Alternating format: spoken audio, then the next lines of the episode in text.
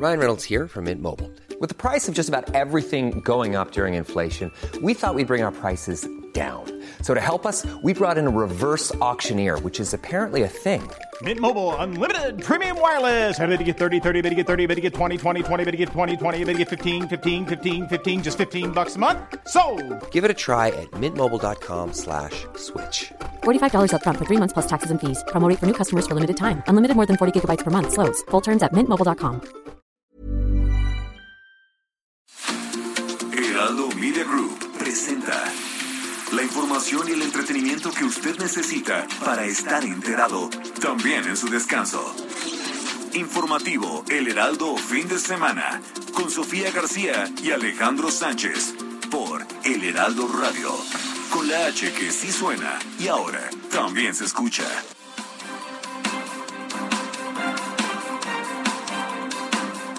en este mecanismo de despido lo tuvo el Tecnológico de Monterrey.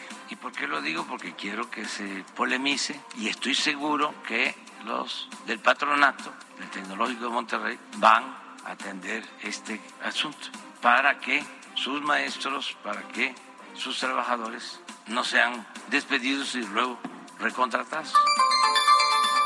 Es tan solo como con test, no estoy señalando que es así de sencillo, con test, con, eh, paracetamol, con un medicamento que es muy benéfico para eso y que no es eh, agresivo en otros tejidos y desde luego la fluidez del medio caliente que esté, lo que se, los, lo que se usan las mamás. Eh, el vaporru y todas esas cosas que parecen ser intrascendentes y los test es natural que la gente, pues, eh, frente al incremento de contagios, pues tenga eh, aprehensión por lo que hemos vivido en los últimos años. Entonces es natural esto. Pero lo más importante, pues, es la información científica. Nosotros eh, siempre hemos tomado decisiones en coordinación con el Gobierno de México y con base en conocimiento científico. Voy saliendo de la reunión de gabinete ampliado y de una reunión de expertos sobre COVID. Hay novedades, no son buenas. Estamos pensando que mañana vamos a superar los 4.000 casos por Omicron y eso nos obliga a replantear, a calibrar y ajustar las estrategias. Sí es más transmisible, produce más contagios, pero es una variante que afortunadamente no es más virulenta. Eh, su forma predominante es que se queda en vías respiratorias superiores y entonces da un cuadro mucho más parecido a un catarro común. Aquí lo fundamental es que la persona si tiene síntomas se aísle.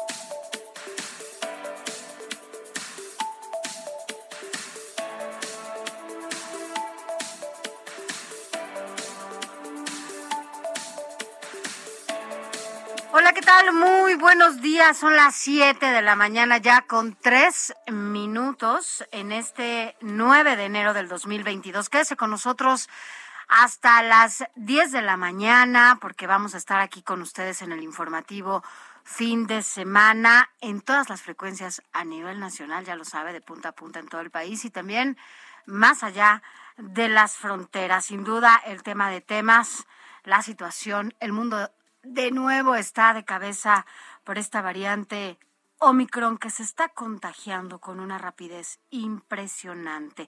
Ayer hablamos con una pediatra infectóloga especialista, bueno, con ella, para para saber qué va a pasar con los niños, si las vacunas sí o no sirven para los niños, porque algunos, incluso nos mandaron algunos eh, WhatsApp en donde preguntaban si las vacunas eran seguras, sí son seguras para niños. Pero ¿qué está pasando en nuestro país y qué está pasando en el mundo? Aquí se lo vamos a decir. Yo soy Sofía García y me da mucho gusto que esté con nosotros. Alex Sánchez, ¿cómo estás? Muy buenos días. Hola Sofía, muy buenos días a ti y a todos los que nos escuchan a lo largo y ancho del país. La noticia no descansa. Ya estamos aquí trabajando en domingo 9 de enero de 2022. Qué rápido se nos pasa el mes. Pues los, el mes. Estamos llegando prácticamente al primer tercio de este mes y hay mucha información. la explosión de Omicron está colapsando todo tipo de servicios en los Estados Unidos. Ambulancias llegan a toda velocidad a los hospitales allá en el otro lado de la frontera y tienen que cambiar repentinamente de dirección porque todos los hospitales están llenos y además no hay personal médico suficiente porque está en cuarentena debido a esta propagación de la enfermedad. También el transporte público como el metro y la recolección de basura son otro tipo de servicios que se encuentran colapsados precisamente por la variante Omicron. Es la ilustración más reciente de cómo el coronavirus sigue trastornando la vida de las personas a dos años después del inicio de la pandemia. Eso pasa ya en los Estados Unidos y en México no nos estamos quedando lejos cuando está iniciando apenas, Sofi, esta pues, cuarta ola de la variante aquí. Y además esto que tú dices es importante también porque México ha tenido la oportunidad de esas experiencias previas, ¿no? Cuando ves, es como cuando vienes, ves que viene la ola, ¿no? ¿Cómo, cómo lo haces? O sea, cómo te cuidas, cómo de alguna manera te proteges. México ha tenido la experiencia desde Europa, ¿no? Cómo se han dado los casos, ahora en Estados Unidos, lo que tú nos estás comentando, cómo se colapsan en otros espacios, en otros eh, países eh, las actividades. Y aquí no, no, no nos estamos preparando. Aquí estamos como si nada pasara a pesar de la experiencia que se está viviendo aquí, aquí cerquita en Estados Unidos y cómo se está colapsando.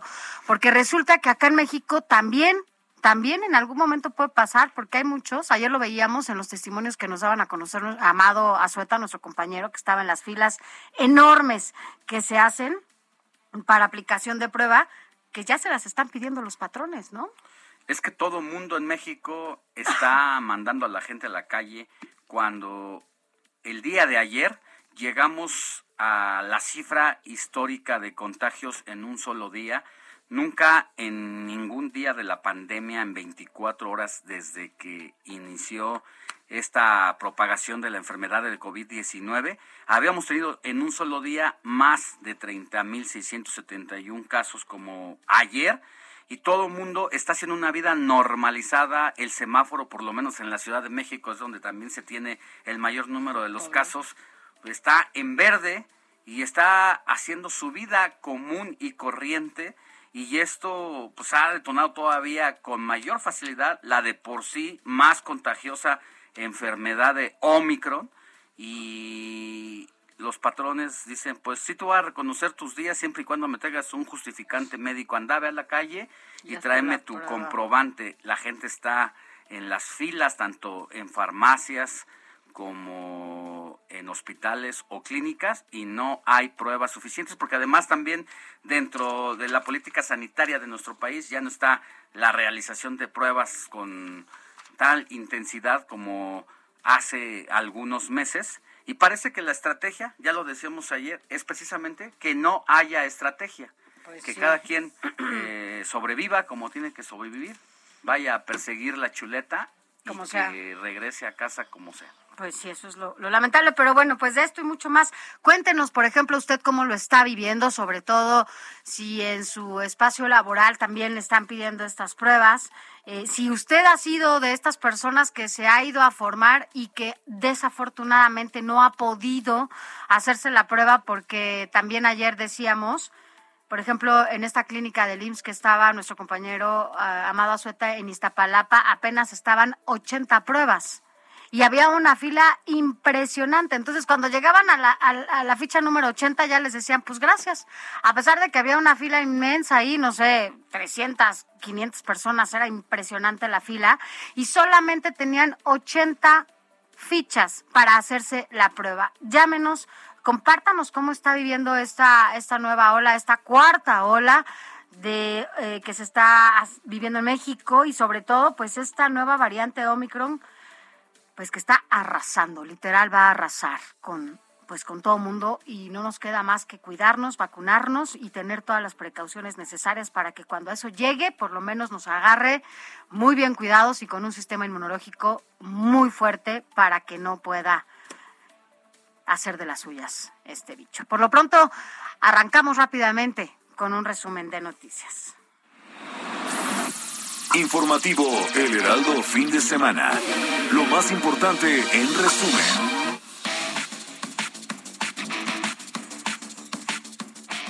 La Secretaría de Salud informó que México registró un nuevo máximo histórico de casos nuevos de COVID-19 al sumarse en las últimas 24 horas 30.671 nuevos contagios, lo que significa que cada hora se infectaron 1.277 personas. Por cada hora, 1.277 personas con lo que el país, bueno, pues así llega a 4.113.789 casos confirmados. Con respecto a las muertes en 24 horas, ayer se sumaron 202, por lo que la cifra de fallecidos a causa del coronavirus llegó a 300.303, lo que coloca a México como el quinto país con más decesos, solo por detrás de los Estados Unidos, Brasil, India y Rusia, esto de acuerdo con el recuento de la Universidad Job Hopkins. En diversos estados del país, los casos nuevos continúan eh, disparándose, como en el caso de Nuevo León, que alcanzó la cifra récord de 3.846 nuevos contagios para una sola jornada, por lo que el gobernador de la entidad, Samuel García, hará algunos anuncios al respecto justamente hoy, hoy domingo. Esto lo dijo el gobernador de Nuevo León. Voy saliendo de la reunión de gabinete ampliado y de una reunión de expertos sobre COVID. Hay novedades, no son buenas. Estamos pensando que mañana vamos a superar los 4.000 casos por Omicron y eso nos obliga a replantear, a calibrar y ajustar las estrategias. Y por si faltaba poco, Flurona ya está en México. Esto es el contagio simultáneo de COVID-19 e influenza detectada allá en Europa. Ha llegado al país en Ayarit. La Secretaría de Salud Estatal confirmó este sábado el primer caso detectado en una mujer de 28 años, quien es originaria de la ciudad de Tepic. Y acá en la Ciudad de México, la Secretaría de Salud local pidió a los capitalinos que presenten síntomas aislarse de inmediato y asumirse como un caso positivo, aunque no se haya realizado alguna prueba. Además, también les pidió llamar a Locatel para recibir atención médica por esta vía. Al respecto, bueno, pues esto fue lo que dijo la secretaria de Salud, Oliva López Arellano. Sí es más transmisible, produce más contagios, pero es una variante que afortunadamente no es más virulenta. Eh, su forma predominante es que se queda en vías respiratorias superiores y entonces da un cuadro mucho más parecido a un catarro común. Aquí lo fundamental es que la persona si tiene síntomas se aísle, que no esté pensando que tiene una gripa común y corriente, sino que piense en primer lugar que puede ser COVID-19 y que se aísle. En información internacional, también con asuntos relacionados al COVID, un equipo de científicos de la Universidad de Chipre anunció el descubrimiento de una nueva variante del COVID-19 conformada por una mezcla de las variantes Delta y Omicron, la cual ha sido denominada como Delta Chrome y de la que ya se reportaron 25 casos. Y mire, en otros datos, siete personas muertas, 30 heridas y otras tres desaparecidas. Es el saldo tras el desplome de una pared montañosa. La verdad es que las imágenes fueron impresionantes cómo se desborda. Imagínense eh, como si usted fuera por un río y se desborda sobre usted una parte de la montaña que usted está pasando. Bueno, pues esto ocurrió el día de ayer en el lago Furnas, esto que es un destino turístico ubicado en el estado de Minas de Gerais, en Brasil. Las imágenes de verdad estuvieron impresionantes. El momento de hacer contacto con Adrián Caloca para que nos dé un adelanto de la jornada deportiva de este fin de semana. Adelante, Adrián, buenos días. Buenos días, Sofía, Alex y a todos nuestros queridísimos redescuchas, diciéndoles un extraordinario cierre de este fin de semana. Y qué mejor manera de hacerlo que con toda la información deportiva que nos depara para este domingo, iniciando por supuesto con la actividad pasada, con la actividad del día anterior, con todo lo que tiene que ver con el inicio justamente de este torneo clausura 2022 de la Liga MX, los encuentros, los resultados del día sábado y por supuesto todo lo que nos separa aún de esta fecha para el día de hoy domingo y de mañana, lunes, inclusive para que no se pierdan ninguno de los encuentros. De la misma forma y pasando a otra disciplina, hablemos de la mejor liga de fútbol americano en el mundo, la NFL, que hoy mismo, domingo, prácticamente con todos sus partidos, salvo el tradicional lunes por la noche, estaría cerrando la semana 18 que es el final de la temporada regular, ya es el preámbulo a la postemporada, a los playoffs. Entonces, el día de hoy se define todo, absolutamente todo, los últimos clasificados, quién contra quién irá, y es por eso que más adelante se los estaremos platicando. Como también en una actualización de Año Nuevo, el conocer quiénes son los atletas, tanto activos como inactivos, ya retirados me refiero, más ricos de todo el planeta. ¿Usted cree quién es el atleta más rico de este planeta? Yo creo que sí, pero más adelante se los estaré platicando esto y muchísimo más al detalle.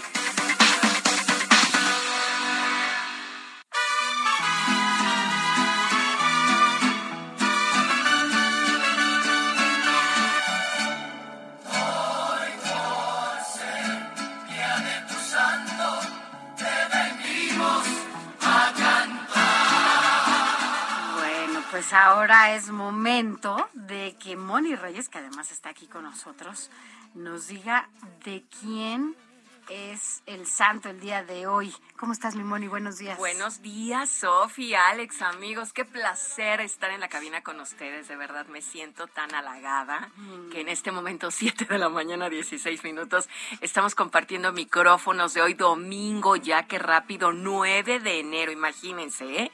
Dentro de poco, febrero, Sofía, festejar la amistad. Ajá, ¿Verdad? La amistad, el amor y todo lo que y se todo pueda. lo que conlleva. En fin, bueno, pues hoy 9, 9 de enero y es domingo, festejamos a Santa Lucrecia de Córdoba. Ella fue virgen y mártir.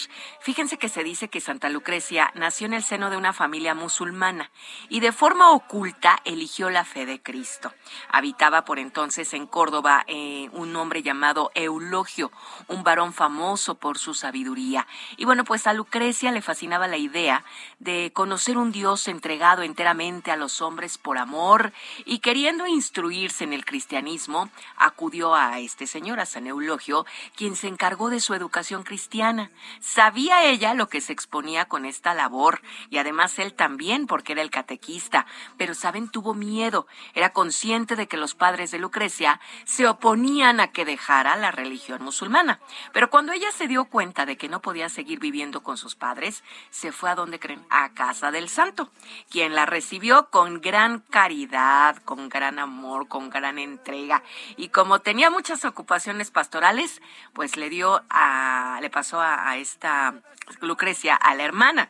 O sea, no se quedó con ella, se la pasó a la hermana. Bueno, los padres de Lucrecia empezaron a buscar a su hija y al encontrarla y al recibir una negativa para an- abandonar esta fe cristiana a la que ella ya se dedicaba, pues ¿qué creen? Que la mandaron decapitar, la arrojaron al río Guadalquivir y bueno, pues los cristianos enterados de su ejecución recogieron sus restos y los enviaron a Oviedo allá en España. Así es que esta es la historia de nuestra santa de hoy, Lucrecia. Y vaya que una santa no, Eh, Sofía, sí, ¿te no, lo que te imaginas? a decir, ¿cómo no? Todas son santas Ah. y vírgenes. Y bueno, hoy vamos a darle un abrazo a Alex, a quien lleve por nombre Eulogio. Eulogio.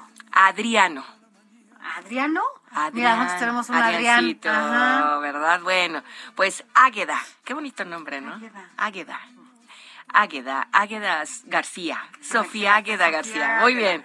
Águeda Sofía. Ándale, a Honorato, Marcelino, Antonio y Julia y María Teresa de Jesús, que es el nombre completo, ¿no? Teresita del Niño Jesús. Así, pero así yo conozco como a dos, por lo menos, a dos amigas que se llaman así, Teresita, Teresita del, Niño, Jesús. Ni siquiera Teresa, es Teresita. Es Teresita. Mi Alex, lamento decirte que hoy no es tu santo. Hoy no es mi santo, pero ya. ya llevamos tres semanas, ¿eh? Ya. Vamos a ver en febrero. Tres semanas. claro, siempre, Alex. Hasta aquí el santoral, Sofía. Muchas gracias, mi Moni. Y cada hora te escuchamos. En el corte. en el corte informativo. Gracias, mi Moni. Y felicidades a todos quienes cumplen este día su santo o alguna fe, algo, algo especial que tengan que celebrar hoy. Un abrazo desde el informativo fin de semana.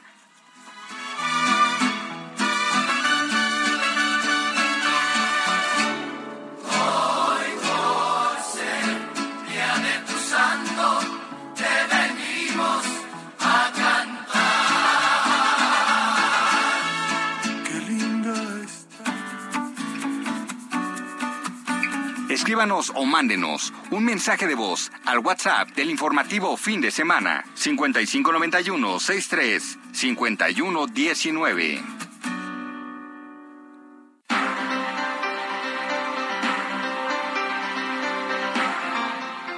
Mi suegra llegó, tu suegra llegó, mi suegra llegó, a mi casa llegó, tu suegra llegó, mi suegra llegó fea que me espantó. Tu suegra llegó.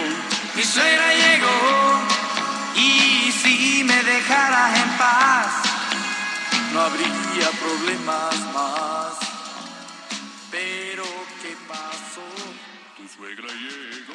Bueno, pues a lo largo del informativo de fin de semana le vamos a hablar de varios temas, entre ellos el motivo de esta canción que dice Mi suegra llegó, es que desde hace mucho tiempo las suegras han sido de los miembros de las familias más cuestionadas, tanto por hombres como por mujeres, pero no es el único familiar que puede ser objeto de cuestionamientos. Hay algunos casos, otros conozco bastantes casos buenos, que es una relación muy llevadera, pero en otros esta situación pues ha puesto en entredicho las relaciones familiares y al volver del corte les vamos a contar lo que reveló un estudio en torno a esta situación. Imagínate, se hizo un estudio, bueno, esto lo hizo la, es, real, esto lo hizo la, la, UNAM, o sea, la Universidad Nacional Autónoma de México, así que bueno, pues vamos a platicar de esto para ver a usted cómo le va con las suegras. es que en muchos de los casos, antes que en muchos, no en quiero decir que en todos, no es una general, pero en muchos casos ocurre que el machismo ocurre de mujeres a mujeres.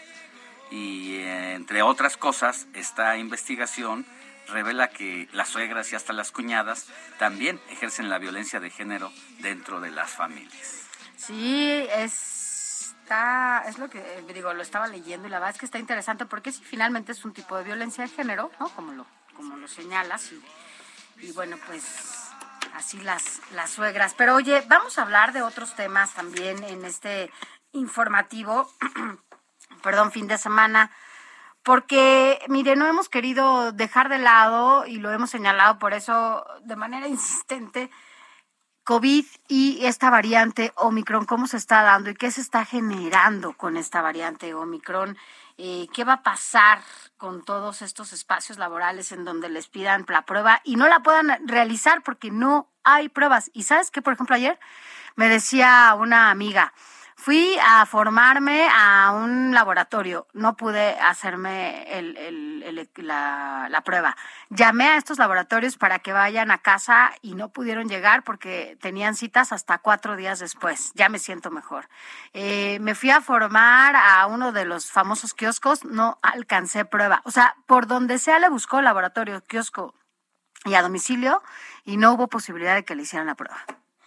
Por eso la Secretaría de Salud de la Ciudad de México, de eso también le vamos a hablar, llama a los capitalinos que presenten síntomas a aislarse y mejor asumirse como casos positivos. En caso de que de verdad haya gravedad en el malestar, pues entonces sí salir corriendo a buscar. Pero ¿cómo van a registrar esos? Pero pues esto solamente, no, es que estamos rompiendo récord, pero estamos rompiendo récord de personas infectadas en el momento en que menos pruebas hay. Así que imagínense cómo está la situación en no realidad allá hacer. afuera. Y bueno, también, Sofi, vamos a hacer un enlace hasta Nayarit.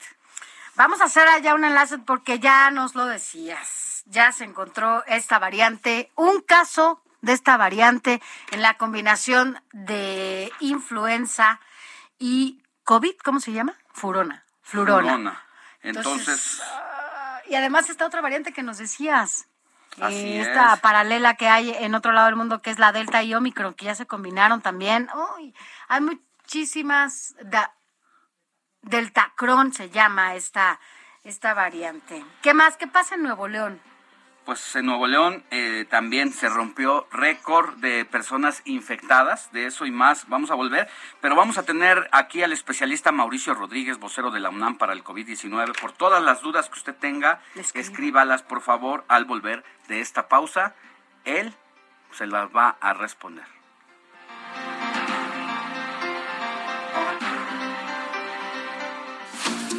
La noticia no descansa. Usted necesita estar bien informado también el fin de semana. Esto es Informativo El Heraldo Fin de Semana. Informativo Heraldo Fin de Semana. Regresamos.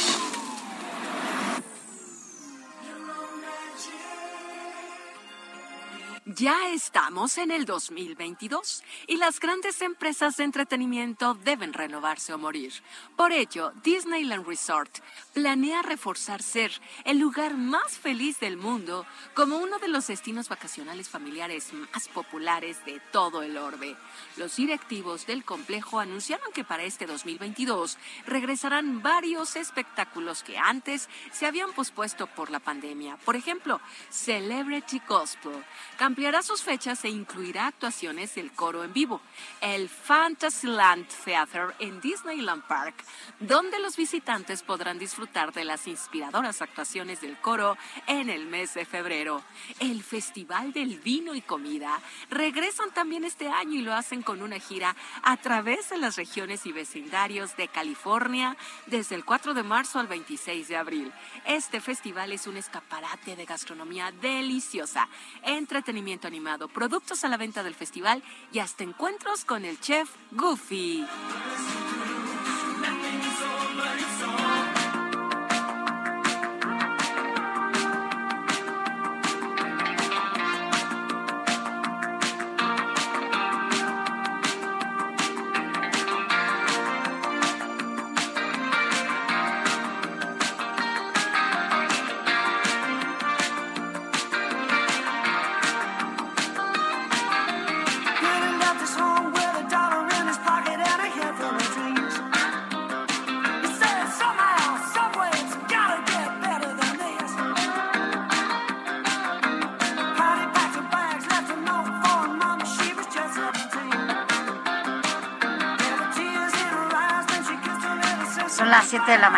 32 minutos. Recuerde, esto es Hora del Centro y estamos escuchando a Rod Stewart porque, bueno, pues hoy, hoy el cantante británico cumplirá 77. Ah, no, hoy no, mañana, mañana cumple 77 años.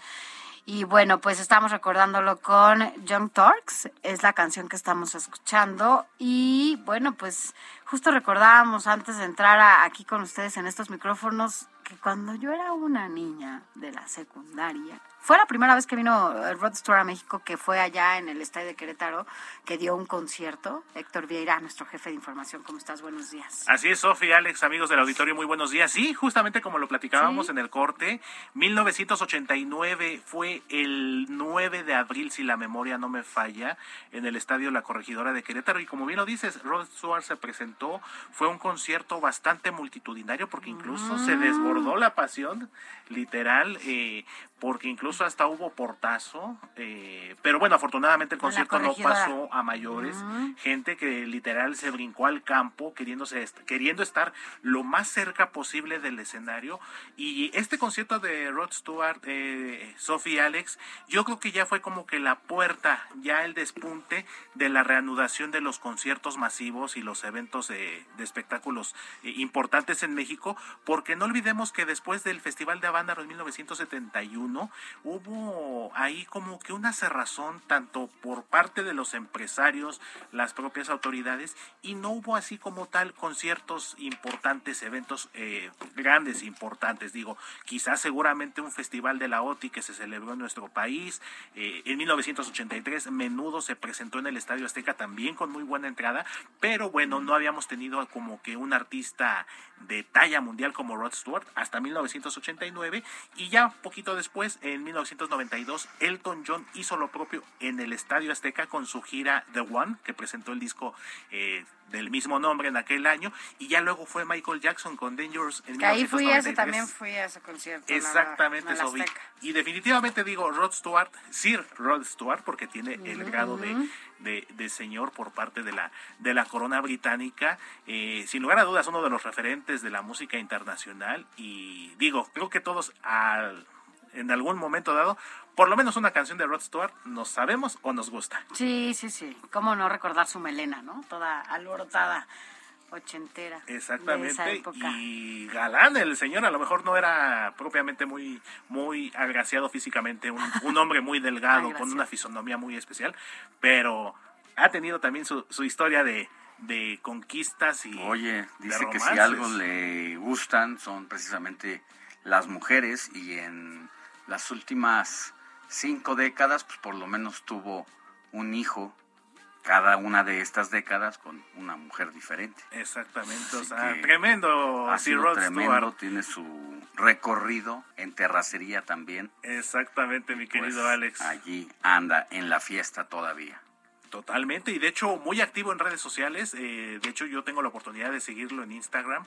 Comparte tanto imágenes eh, de conciertos anteriores, de su vida, actuales, y para los 77 años que va a cumplir el día de mañana, muy bien, eh, se ve muy bien conservado el señor. Y digo, esa voz peculiar, esa voz ronca, muy, muy especial, que conserva y que, bueno, lo mantiene vigente hasta hoy en día, después de más de 50 años prácticamente de- de carrera artística. Muy bien, pues así recordamos a este genio musical, Rod Stewart, quien mañana cumplirá sus sese- 77 años de edad.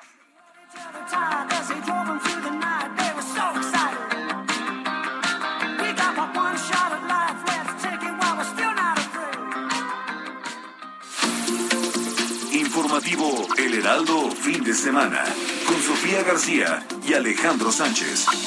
Síganos.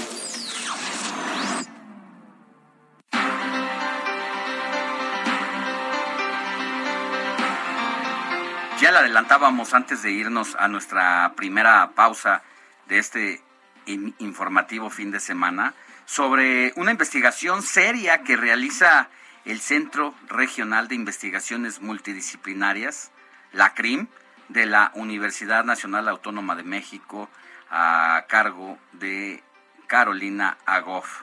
Fíjese que las mujeres en México padecen violencia de género en los espacios públicos, privados e institucionales. Sin embargo, una diferencia sustantiva entre lo que ocurre en zonas rurales y en las urbanas es que en el primer caso, el comportamiento de ellas está bajo el escrutinio de la comunidad. Así es, y es que esta investi- in- investigación eh, llamada violencia de género en comunidades indígenas, eh, pues Carolina Agoff, esta experta, encontró un dato relevante sobre el papel de la suegra como perpetradora de actos violentos en contra de su nuera. Además, el valor de la familia puede incluso estar por encima de la integridad de quien sufre este tipo de agresiones a su pareja. Ella también explica que no necesariamente existe maltrato físico, sino que puede eh, registrarse una serie de humillaciones, chismorreos o rumores sobre la conducta de la esposa. O sea, es como si la estuviera calificando. La, la, la suegra tiene que calificar.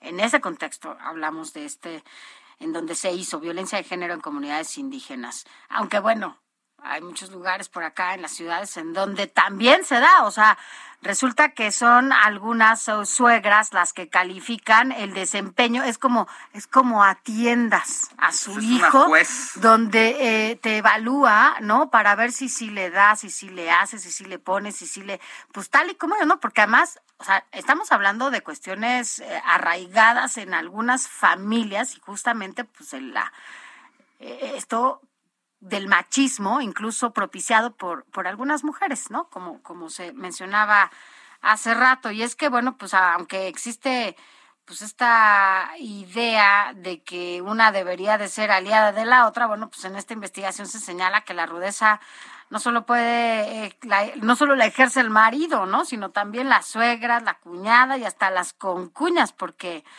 por lo que pues está en juego pues este sistema patriarcal y el patriarcado en este tipo de sociedades se define por la subordinación al varón, la residencia, la propiedad, ya sabe, lo que platicamos un poco está este desempeño que algunas mujeres tengan es la manera en la que van a ser evaluadas desde las suegras hasta los maridos.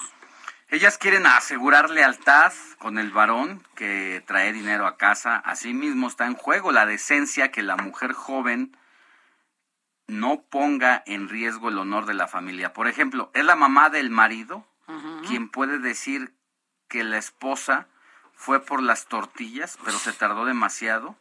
Y correr el rumor incluso de que se le vio hablando con un hombre o que iba con una falda corta, enseñando la pierna. Ella le hace saber a su hijo que su pareja no se comporta del todo bien, que hay sospechas de que platicó con alguien o que visitó el centro de salud. No, bueno, pues justamente la experta que hizo y llevó a cabo esta investigación dice que generalmente cuando hablamos de violencia de género pensamos solo en un hombre y una mujer, donde pues él es el que la ejerce y la mujer es la víctima. A hacerlo así, bueno, pues nos limita en la comprensión de un fenómeno que es mucho más complejo porque se asienta en instituciones, en la cultura, en las personas cercanas al entorno social, en este caso, bueno, pues la familia, que puede contribuir justamente a estas dinámicas. La más reciente encuesta nacional sobre la dinámica de las relaciones de los hogares en Diret 2016 muestra que aproximadamente 42% de indígenas o no, quienes se casaron o iniciaron su actual o última unión, se fueron a vivir con los padres u otros parientes de su marido o pareja. Es decir, casi la mitad de las parejas, en lugar de asumir una vida completamente libre de los papás, mamás o de las suegras o suegros, pues ahí se van a refugiar a las casas de ellos y pues eso propicia que el entorno de lo que habla esta especialista como el, el chismorreo, los señalamientos o incluso las acusaciones falsas, pues se den con mayor, con mayor fuerza. No, pues sí, así que, bueno, pues así, finalmente, pues varias de ellas tienen un patrón, varias de estas mujeres, pues tienen un patrón de residencia que se le llama patrivirilocal.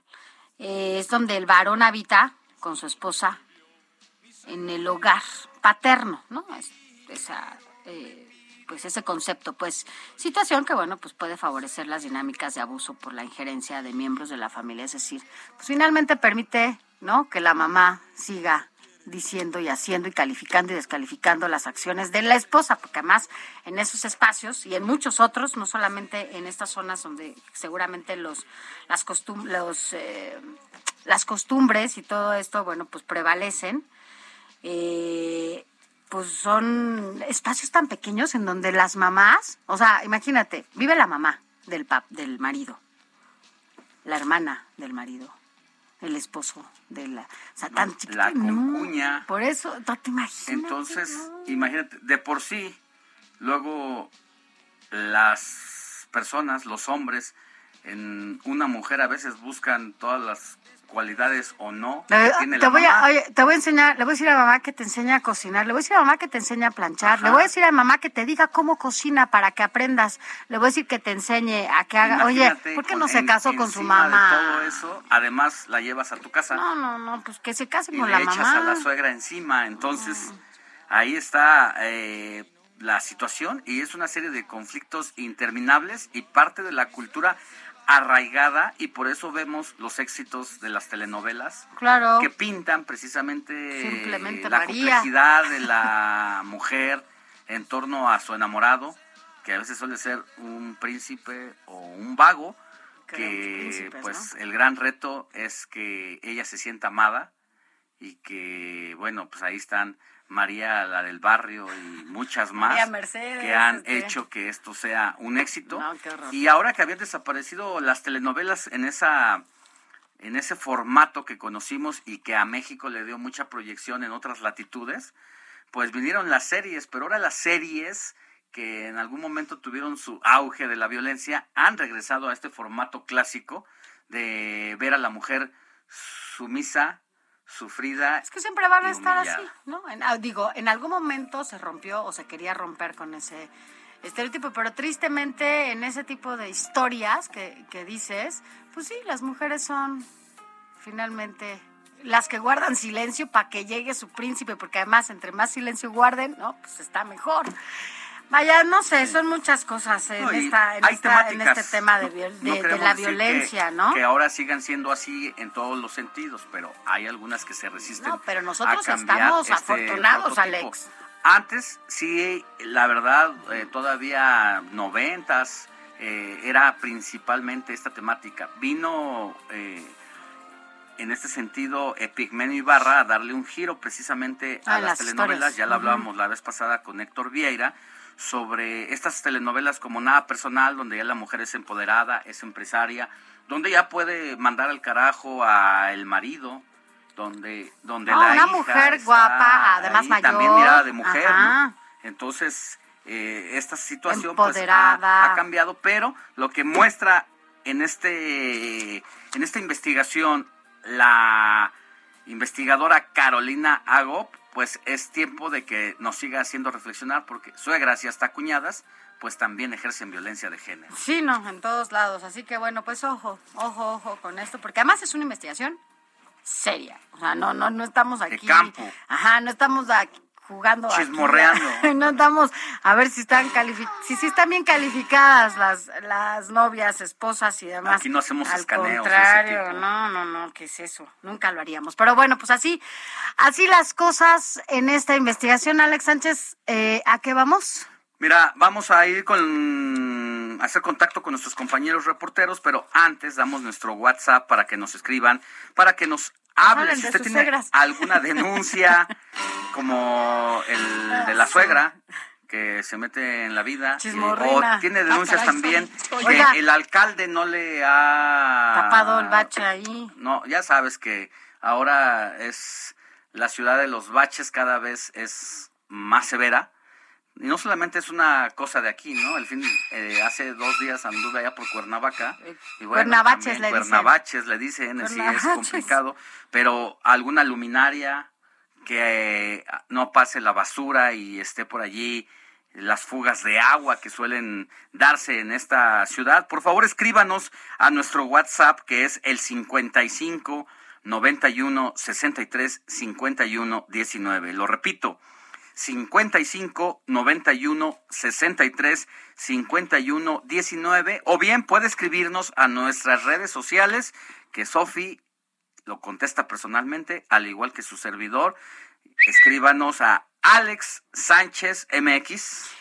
Y a mi Twitter también, Sofi García MX, y ahí le vamos a contestar absolutamente todo lo que usted nos mande. Pero bueno, vámonos de lleno a toda la información. Ya decías que antes de irnos con nuestros compañeros reporteros, eh, les pedíamos que se comunicaran con nosotros. Pero bueno, aquí en la, en la Ciudad de México, pues ya resulta que la Secretaría de Salud, ante el incremento de contagios por esta variante Omicron, pues ya les dijeron que si tienen algún síntoma de catarrito o algo que se le parezca a esto, pues mejor que se aíslen, ya ni siquiera que se vayan a hacer la prueba, mejor que se aíslen y lo eh, pongan como si ya tuvieran este contagio de COVID.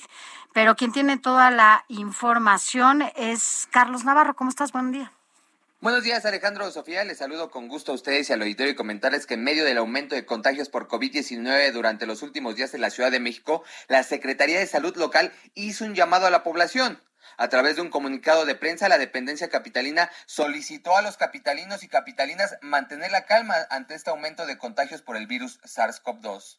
La dependencia señaló que en caso de presentar síntomas es preferible asumirse como caso positivo sin aplicarse la prueba. En este caso deben de aislarse inmediatamente y llamar a Locatel al 55 56 58 11 11 para recibir atención médica. Si los síntomas se incrementan, eres adulto mayor o persona con comorbilidades, deben de acudir a una unidad médica para recibir la atención. La Secretaría de Salud de la Ciudad de México, que encabeza Oliva López Arellano, recordó que la variante Omicron es más transmisible, pero la mayor parte de los casos positivos presentan cuadros leves y moderados para las personas vacunadas. El escurrimiento nasal, tos, dolor de garganta, de cabeza y cuerpo cortado son algunos de los síntomas ligados a COVID-19. Ante esta situación, la recomendación es aislarse y monitorear la oxigenación y temperatura para identificar signos de alarma, que sería oxigenación menor al 90% y fiebre por encima de los 38-39 grados. También deben avisar inmediatamente a los contactos directos para que se aíslen, no poner en riesgo a los familiares y cortar la cadena de contagios. Incluso la misma jefa de gobierno, Claudia Sheinbaum, dijo que no deben de hacerse colas y colas para solicitar una prueba, ya que si presentan síntomas similares deben de asumirse como positivos. Escuchemos. Hay mucha gente que quiere sacarse prueba, quiere sacarse prueba, quiere sacarse prueba. Ya va a haber una, sí hay mayor demanda de pruebas. Entonces, eh, yo pedí al grupo de salud que nos reunimos en la ciudad, en donde están instituciones federales, instituciones locales, que se den todas las indicaciones médicas de los expertos médicos para que no haya esta urgencia de sacarse pruebas Así es que desde el gobierno capitalino hacen un llamado a los habitantes para evitar formarse en los kioscos COVID, para evitar esta situación y darse de facto como positivos. Alejandro Sofía, la información que les tengo. Gracias, Carlos Navarro. Bueno, pues ya, ya si tienes algo por ahí que sea un síntoma, aunque sea ligero, ni acercarse y mejor aislarse. Hay que, hay que decirlo, no es letal este virus como lo es lo fue Delta o el inicio, pero... Sí, ya nos lo decía ayer la especialista pediatra a la que entrevistamos, precisamente que este virus, tanto en niños como en personas adultas, mm, en gran parte de los casos, no quiere decir que sea una fórmula, pero en la mayoría de los casos el virus se queda en las fosas nasales, en la no baja hasta los pulmones y eso hace que aminore. Eso no significa que pues tengamos que normalizar esta enfermedad porque pues nadie puede nadie puede eh, ante una crisis y una emergencia sanitaria hacer como si no estuviera pasando nada. Pero vámonos ahora hasta Nayarit. Allá Karina Cancino nos tiene toda la información dada a conocer por la Secretaría de Salud de aquella entidad, la confirmación de ayer sobre el primer caso de flurona en la entidad, lo que significa el contagio simultáneo de COVID-19 e influenza. Adelante, Karina. ¿Qué tal? Buenos días, Sofi y Alex. Tenemos la información desde Nayarit y es que autoridades sanitarias dieron a conocer que fue detectado el primer contagio de flurona en la entidad. Esto es la coinfección de COVID-19 e influenza. Es una mujer de 28 años quien fue detectada con esta enfermedad y es la preocupación que existe en el Estado sobre el número de contagios, el ritmo que está teniendo, sobre todo porque ha sido detectada la variante Omicron. Hasta el momento las cifras de contagios son exponenciales con 452 positivas en 24 horas sin defunciones. Los números también dan a conocer que en esta primera semana del 2022 suman 1.200 contagios y 1.205 casos activos. Solo en Tepic, la última jornada confirmó 247 contagios y se sabe pues desde 2020 a la fecha se acumularon ya 35.711 contagios y 3.022 defunciones. Con ello es que la mesa interinstitucional COVID, el Comité Estatal de Combate, ha dado a conocer que se cerrarán las clases presenciales, así como eventos masivos, eh, cuestiones religiosas, además de que el transporte público debe estar funcionando solo el 75%, en restaurantes y demás con giros comerciales pueden trabajar solamente con el 50% de su capacidad, imponiendo filtros sanitarios y distancia de hasta 1.5 metros. Esa es la información desde Nayarit para Radio. Muchas gracias, Sofía y Alex. Muchas gracias, Cari Cancino. Cuídate mucho porque la situación Hay está que, complicada. ahora sí que allá. cuídate tú también, Sánchez, y todos tenemos que, que cuidarnos. Pero oigan, gracias a quienes nos escriben desde muy temprano. Eh, aquí ya estábamos armando, el debate de las suegras es- después de que le dimos a conocer esta información de las suegras. Cuéntenos de su suegra. Ya ve que ni nos gusta aquí estar enterados de todo lo que pasa. Pero bueno, mire, eh, nos escribe, buenos días, eh, el informativo fin de semana, el mejor noticiero de los días de Azueto y una excelente opción para quienes quieren seguir en- enterados del acontecer nacional. Muy agradecido por su reseña de Omicron y es justo comentar que hay un contagio de COVID-19 en México cada 2.7 segundos y pues el gobierno sigue recomendando el uso de Big Vaporub. Saludos. Eh, Torito M. Luna, gracias por escribirnos. Así es, también nos escriben. Mira, buen día, Sofi, Alex. Ayer pasé por Perisur y estaba el kiosco a reventar. Veo muy apanicada a la gente porque vieron que no hay pruebas y en los privados son muy caras. Me queda claro que lo que logremos sobre los que logremos sobrevivir a este virus seremos como Chabuelo y La Pinal. Cuidémonos. Saludos de Yolanda Curi desde el Ajusco. ¿Qué, qué vamos a tener de regreso? Vamos a tener una plática exclusiva de nuestro compañero Roberto Martínez con Rommel Pacheco, el atleta olímpico que cambió los clavados por una curul en la Cámara de Diputados. Ya volvemos con eso y más.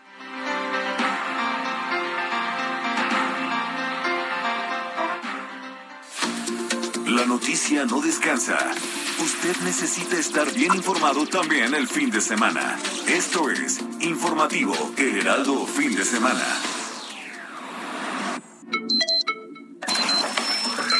Noticias a la hora. Heraldo Radio le informa.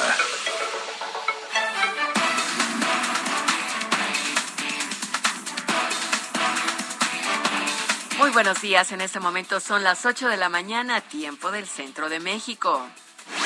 Reiteró la jefa de gobierno Claudia Sheinbaum a la población a no caer en pánico por la situación que vive la ciudad con el aumento de casos positivos a COVID-19. Lo anterior después de llevar a cabo un evento público en el Monumento a la Revolución con motivo de la entrega de créditos de vivienda. Aquí la mandataria capitalina llamó a evitar la urgencia de pruebas de detección del virus SARS-CoV-2. La Secretaría de Salud en Tamaulipas informó que la entidad pasó a ser semáforo rojo ante el aumento de casos de coronavirus. Ante ello, reiteró su recomendación a evitar salidas no esenciales, reuniones sociales y sitios aglomerados. A partir de mañana lunes y al viernes 14 de enero, se aplicará en Tamaulipas la dosis de refuerzo contra la COVID-19 con AstraZeneca. Esto con la intención de proteger al personal de salud, tanto a quienes se encuentran en primera línea como al resto del personal que cuente con su esquema de vacunación completo.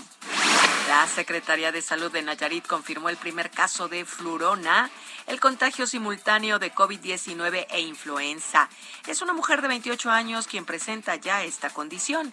Mientras tanto, las cifras de contagios siguen siendo muy altas en la entidad con más de 452 casos positivos en 24 horas, pero sin defunciones.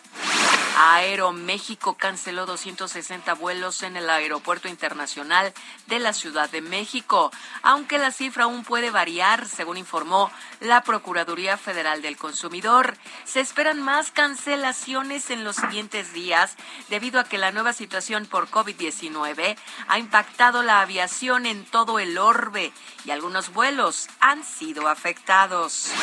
El Frente Frío número 21 se extiende sobre el noroeste de México, propiciando rachas de viento en Baja California, Chihuahua y Sonora.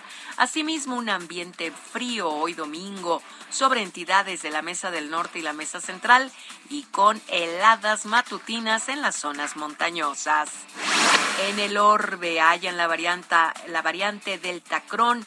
Esto es en Chipre, una combinación de las variantes Delta y Omicron. Las autoridades informaron de esta detección de hasta 25 casos con una versión combinada de estas variantes Delta y Omicron del coronavirus SARS-CoV-2. Al menos siete personas murieron y tres están desaparecidas tras precipitarse una enorme pared rocosa sobre unas lanchas turísticas. Esto en un lago del estado brasileño de Minas Gerais. En este momento las 8 de la mañana con 3 minutos tiempo del centro de México, amigos.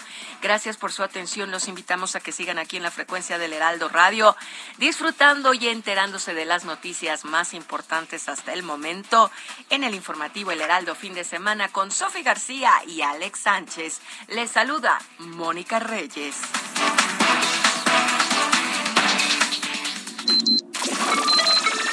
Esto fue Noticias a la Hora. Siga enterado.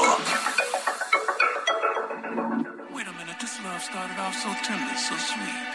But now she got me smoking out the window. Mm, mm. Must have spent 35, 45,000 up in Tiffany's. Oh no! Got a badass kids running around my whole crib like it's Chuck E. Cheese.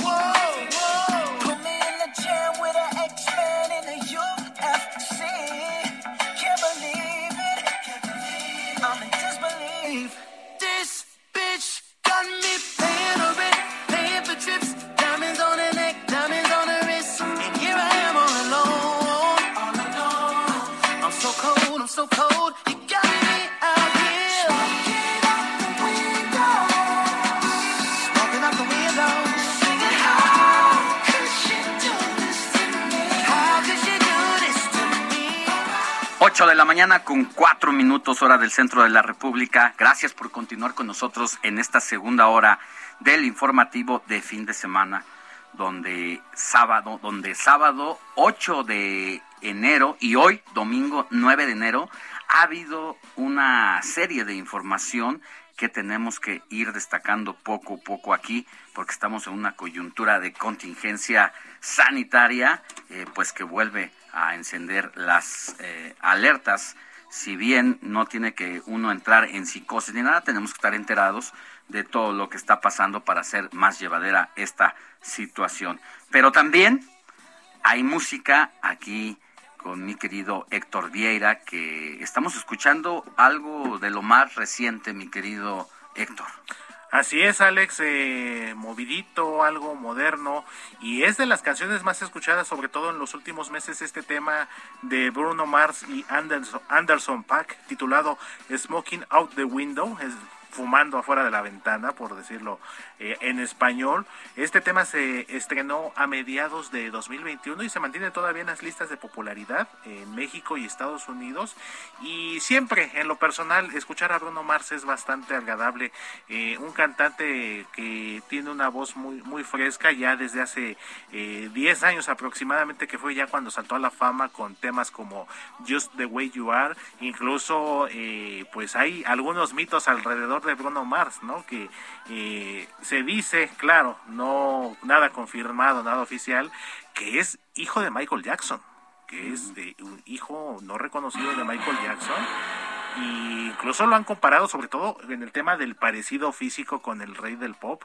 Pero bueno, ya sabes que a veces así pasa con artistas que eh, siempre hay, eh, como dicen por ahí, mitos urbanos alrededor Leía de ellos. que eh, fue lanzado el 12 de noviembre de 2021, este... Sí, segundo semestre del año, entonces prácticamente estamos O hablando sea, a finales del año, más bien. O sea, tenemos, apenas va a cumplir dos meses y ya ha obtenido fuertes, grandes críticas, mejor dicho. Este álbum pues, contiene varios, un- contiene un sencillo que incluso pues ha sido reconocido ya por distintas críticas y este dúo ha logrado algunos premios Grammy, ¿no? Exactamente, Alex, este álbum titulado, exacto, este álbum titulado An Evening with Seagulls Conic, eh, algo así como Una noche con sonidos de seda, este álbum que está bastante bueno, bastante interesante y que bueno, eh, pone nuevamente a Bruno Mars en la escena Para musical variar, ¿no? después de Sí. un receso. Que yo, es que a mí me encantan los conciertos, lo siento, pero tuve la oportunidad de ver a Bruno así, de aquí a donde está Javi, así, entiendan, aquí. Y la verdad es que es maravilloso. Y el- Canta, baila, todo. Sí, es todo muy, tiene. muy carismático. Además, justo era lo que comentábamos Alex eh, y un servidor, Sofi, incluso ha habido comparativos y de esos rumores, de esas leyendas que dicen que es hijo de Michael Jackson. Digo, no sabemos si realmente lo es o no, pero Por la voz o porque se parece, no. Pues lo han comparado. Pero yo creo que Bruno, digo, aparte de que él es su época, así como Michael Jackson tuvo la, la suya, eh, son de estilos muy peculiares, son voces muy diferentes, muy especiales. Pero lo importante es disfrutarlos, eh, Sofi. Pues Esta- Estas corrientes La musicales modernas, disfruta. por supuesto. Y pues sin lugar a dudas, esta canción que estamos escuchando, bastante agradable para continuar con esta mañanita de domingo. Muchas gracias, mi querido Héctor. Nos escuchamos más adelantito. Claro que sí, Sofi y Alex.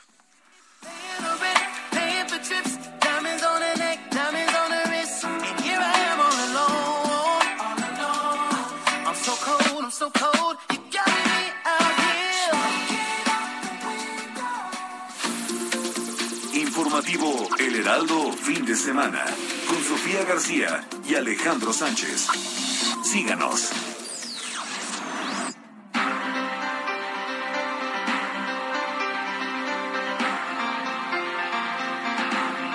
Gracias por continuar con nosotros. Son las 8 de la mañana, ya con nueve minutos hora del centro del país. Oye, ahora vamos a leer, digo ya, primero vamos a esta información que ya nos preparaba Roberto Martínez, pero en un ratito le vamos a leer todos los mensajes que nos están llegando. ¿Pero qué nos preparó Roberto Martínez, Alex?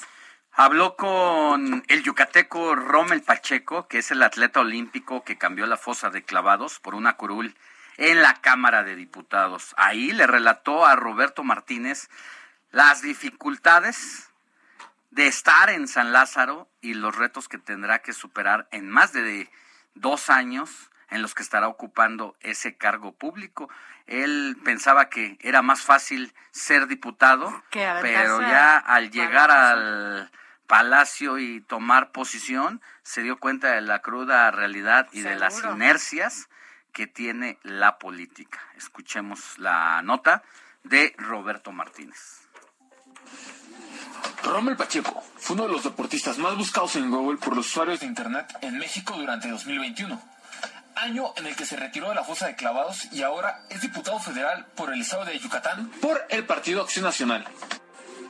Nos platicó para el informativo de fin de semana que llegó a la Cámara de Diputados con las mejores intenciones de hacer las cosas bien, pero que se topó con un gran muro al darse cuenta que así como funcionan las cosas es muy difícil, pero como nos demostró en sus diferentes eventos deportivos, él no se dará por vencido para lograr sus objetivos. es, es complicado lo que pasa en el país y es triste, y es triste y se lo digo a todos los jóvenes y ciudadanos que me están viendo, porque vienes con las mejores intenciones de hacer los cambios y las cosas bien y te das cuenta que, que como funciona es difícil. Por mi parte no me rindo, yo soy de los que yo lucho, yo trabajo y la gente lo ha visto en redes sociales. estoy- Nos comentó que en Yucatán, a pesar de ser una de las ciudades más seguras del país, la población tiene necesidades en las que buscará ayudar desde su curul en San Lázaro. que pues obviamente yo soy de Yucatán y estoy muy enfocado en el tema de, de- de Yucatán y en aparte de mi distrito hay comisarías marginadas que llega a pasar eh, esa situación, que es una de las ciudades más seguras del país, sí, pero no estamos exentos en esas problemáticas. Sí hubo un aumento en- del 4.1% de, del presupuesto a comparación del año pasado, pero en proyectos asignados, si lo ves en, en- en- en presupuesto para poder operar libremente en, infraestructura o en temas de salud o, o en reactivación económica, no hay, eso es lo que la gente está necesitando, más empleo, más salud, ¿no? Esas son las cosas que se necesitan eh, y, y- y no hay. Entonces, Rommel fue cuestionado si estaba seguro de querer entrar a la política, pero él se siente con la responsabilidad de buscar hacer un bien para México. Con todavía más de dos años que tendrá en el cargo público, tiene mucho recorrido para buscar tener la satisfacción de haber logrado algún cambio. de- desde afuera y mucha gente me preguntó, Rommel, seguro que te quieres meter a la política porque esto, esto, ya sabes, ¿no? Y yo, sí, porque me sigo con la responsabilidad de hacer un cambio, de generar, de, de, de, de, vertir un poquito los valores del deporte aquí y a ver, pues tal vez no cambie a todos, pero uno que otro, ¿no? Y, y pues sigo en esa lucha, ¿no? Doy por vencido tres meses, me faltan más de dos años. Eh, y pues me gustaría que en tres años hiciéramos esta, esta entrevista y decirte qué pasó, qué es mejor, si mejoró o no se mejoró un cambio, no, Eh, me voy feliz, decepcionado, contento, qué, qué fue lo que pasó, porque eh, pasa muy rápido. sí. Y, y no sé, no sé si el, el mismo Rommel que entró con esa ilusión de querer cambiar el país se va feliz de haberlo hecho, haber hecho aunque sea un pequeño cambio, o me iré desilusionado de que a pesar que lo di todo, no, no fue el cambio que hubiera esperado. Para el informativo de fin de semana, Roberto Martínez. Pues ahí está esta charla que tuvo Roberto Martínez eh, en días pasados con Rommel Ramírez, quien pues Rommel Pacheco, quien tuvo pues la virtud de ser uno de los mejores clavadistas de México, que pues llegó la hora de su retiro y muy a su pesar, pero ya sabes que cuando hay figuras muy populares, los partidos políticos suelen ir a la casa de estos personajes, pues para aprovechar esa, esa popularidad y re- hacerla redituable para sus filas políticas. Pero no es el único caso, ¿eh? A ver, Sofi, dime dos Te- te casos doy o dos. tres que te acuerdes. Ana Gabriela Guevara, ¿no? O sea, Ah, que la actual Ana- titular de la CONADE, Ana- ajá, que además ha estado de- en el del ojo del peor huracán. papel, ¿no? O sea, del nada que ver con lo que hizo y con sus récords. Bye bye, Ana Sí. Gabriela, o sea, la gloria en la que se había convertido a una pésima política. Fíjate, también Manuel Negrete, el que fue alcalde de Ah, Coyoacán bueno. y después se fue, Es- quiso ser, no sé, gobernador de de Guerrero. Guerrero, pero Y bye.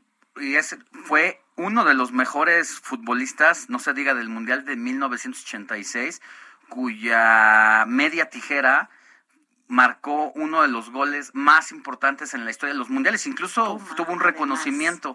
Pero ya que está aquí Héctor Vieira y que tiene en la cabeza mucha información, a ver mi Héctor, dame dos eh, políticos que antes de ser políticos hayan sido atletas.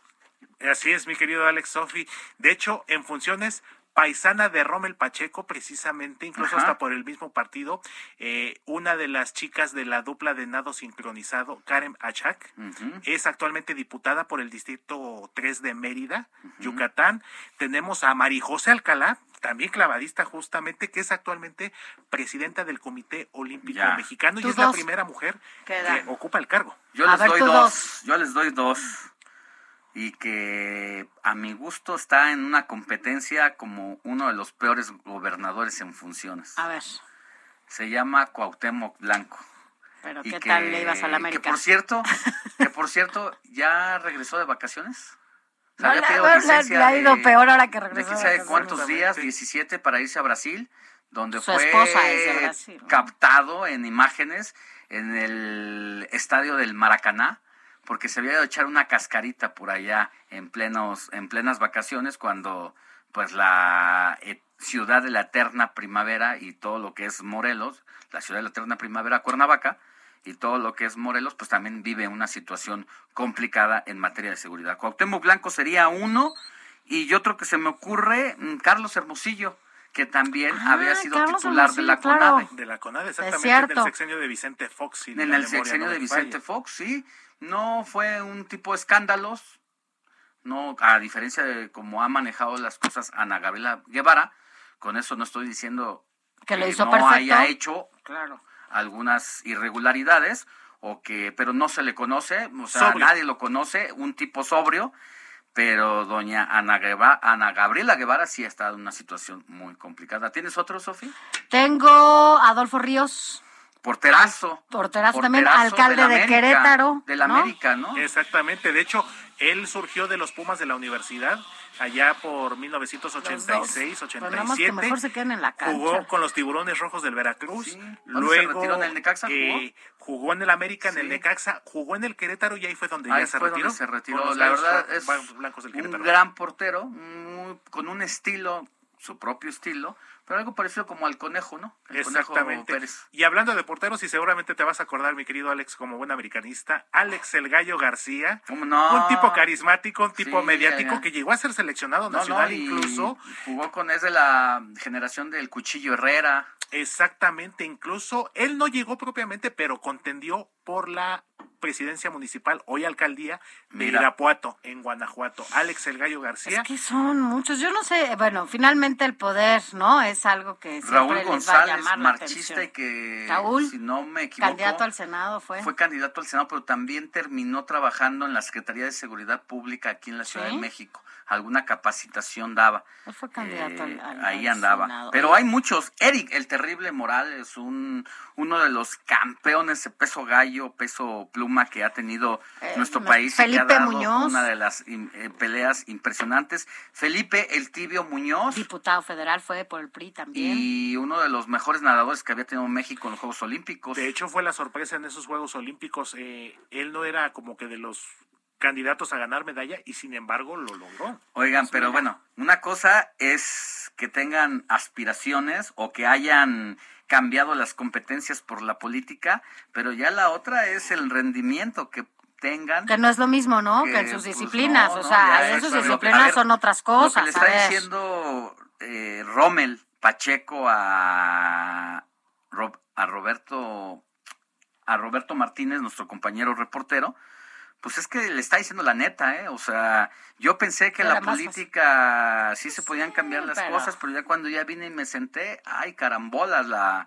situación No no, es solamente Pero tan además fácil, también, ¿no? también hay que decirlo, o sea, a ver, muchas de estas figuras que además son importantes para los propios partidos políticos, incluso muchas veces pagan, ¿no? Sus candidaturas para tener el número de votos que se requieren en, ciertos las- espacios, pagan las candidaturas y pagan los votos Oye, básicamente o al, para re- que o al revés.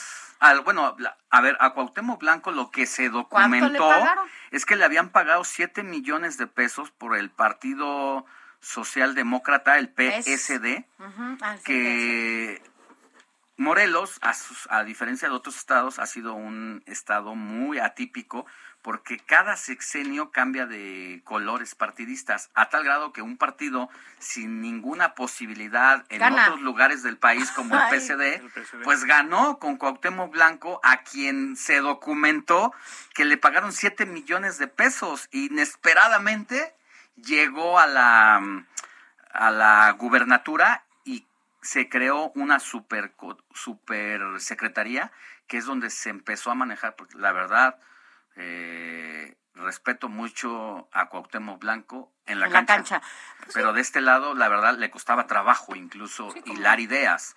Y hay que decirlo así. Entonces, la situación es que le crearon una supersecretaría y fue su representante en el José fútbol, Manuel Sainz. José Manuel Que, Sainz, quien cosas- empezó a gobernar la entidad morelense. Exactamente, José Manuel Sainz, de origen español, si mal no recuerdo. Él que entre vendía otras piernas, cosas, exactamente, también fue representante de futbolistas como Luis García, Por eso, el famoso ajá, por eso se dice el comprador y vendedor de piernas se refiere a estos grandes jugadores que valen ya una buena plata estando ¿Y tú en crees? las canchas. Y ahora, eso en las canchas, pero a ver, estando en la política tampoco les va nada mal, ¿no? O sea, ya después de que les pagan por sus candidaturas, pues también tienen como... Pero hay muchos son muchos ingresos, pues la sí. mayoría, ¿no? O sea, como que Por pasan eso, un pa- cargo, Pero al final, bye. pero viven del cargo. O Por sea, tres sí, años. Sí, o- pero Hay tres años, ¿tú crees que no les da ver, para poder ¿a hacer lo que quieran? que sí haya prolongado ya su vida política. El propio Cuauhtémoc, que empezó como alcalde de Bueno, Cuernavaca, sí, ahora razón. como gobernador. De- de justamente. alcalde a gobernador. Y en ahora alguna ya ocasión hasta presidente de la República. Cállate, porque uno nunca, uno dice, no hay nada peor, siempre hay algo peor, o sea que no, no Javi, pensemos ya en lo- esas Javi que cosas. está en los controles, Javi, Javi, ¿tienes no. algún atleta, héroe, villano de la actividad deportiva Bueno. que está de este lado? Ah, Germán Villa. Germán Villa, representante de, o sea, cuando está con Cuauhtémoc Blanco en el gabinete, Germán Villa era un jugadorazo también de la generación del de- Deporte. Ah, no sabía, no lo tenía identificado que el estaba ahí. famoso siete pulmones como se le conocía a Germán Villa Castañeda Es que de corría esa generación impresionante dorada desde la porque él era defensa. sí medio de Pero- contención de medio hecho de- pero subía y bajaba como una máquina con otro muy aguerrido pero que era duro y a veces sucio Isaac, Isaac Terrazas, Terrazas, exactamente, esa camada de jugadores americanistas, Pero bueno, Cuauhtémoc Blanco, Germán repaso. Villa, Isaac Terrazas, Otro, Sofía, antes de irnos. Raúl No, Rodrigo no. Lara, y último, no podía dejar de pasar a, a mis tuzos del Pachuca, Jaime Correa, jugador histórico del Pachuca, que fue director del Instituto del Deporte del Estado de Durango, de donde es nativo. Fernando Platas también, clavadista. Ah, está en el Estado de en México, el Estado ¿no? de México, Está en el Estado de en México. Fernando. Estuvo, estuvo con Erubiel Ávila. No sé, actualmente creo que ya no, pero también marcó ahí Oye, su paso por la política. También esas son parte de las mieles del poder, ¿no? ya cuando llegan, ma- o sea, son los males de las mieles del poder porque además, eh, pues les gusta. Finalmente el poder es un vicio que les gusta a muchos. Ustedes que nos escuchan allá en casita, que van manejando, ¿tienen alguna otra eh, figura deportiva que esté representando la política y que lo haga bien o mal? Llámenos, escríbanos y díganos a quiénes tiene por ahí. Mi querida Sofi, ¿con qué vamos a hablar? Ay, vámonos. Vámonos a otros temas, porque además ya seguramente te aventaste toda la plática, querido Enciso. Eh, vamos José a, Luis a ir Enciso. contigo, nuestro experto en literatura. ¿Cómo estás, José Luis? Muy buenos días. Hola, buen día, Sofi querida, Alex Tú- querido, tú- ¿cómo les tú- a ti se te vino Vamos alguien a la empezar con mente. esto porque casi nos vamos a un corte, pero justo lo que te pregunta Sofi. De lo que estaban platicando ahorita, bueno, me viene a la mente, me viene a la mente varios, yo también me acordaba de Carlos Hermosillo, porque bueno, como ven cementero, pues recuerden que soy cementero, entonces Carlos Hermosillo fue, fue un ídolo en Cruz Azul, eh, pero ya lo mencionaron, y de todos los que mencionaron, pues no, no, no recuerdo alguno más, pero sí las, las mieles del poder, como bien lo dicen, están siempre acechando a las carreras deportivas, porque son gente pues muy, que jala muchos votos, ¿no?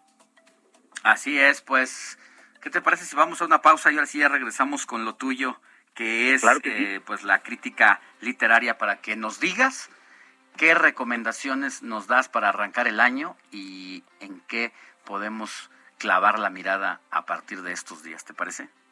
Claro que sí. Pausa y volvemos con más.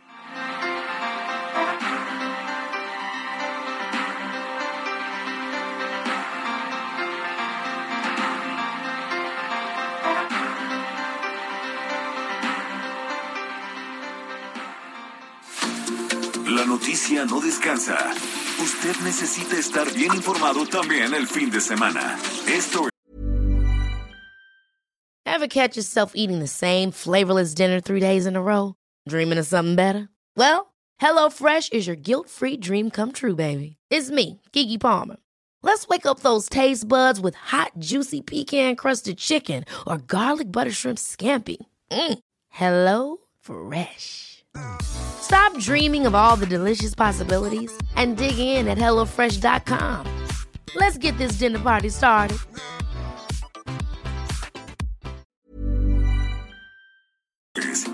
Informativo El Heraldo fin de semana. Informativo Heraldo fin de semana. Regresamos.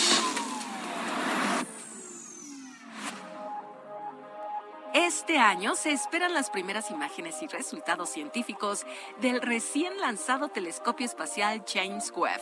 Se lanzará una nueva misión para estudiar un mundo inexplorado y se verá cómo una nave espacial de la NASA se estrella deliberadamente contra la luna de un asteroide. La gran cantidad de misiones espaciales garantiza un año lleno de nuevos descubrimientos en todo el sistema solar y más allá del universo.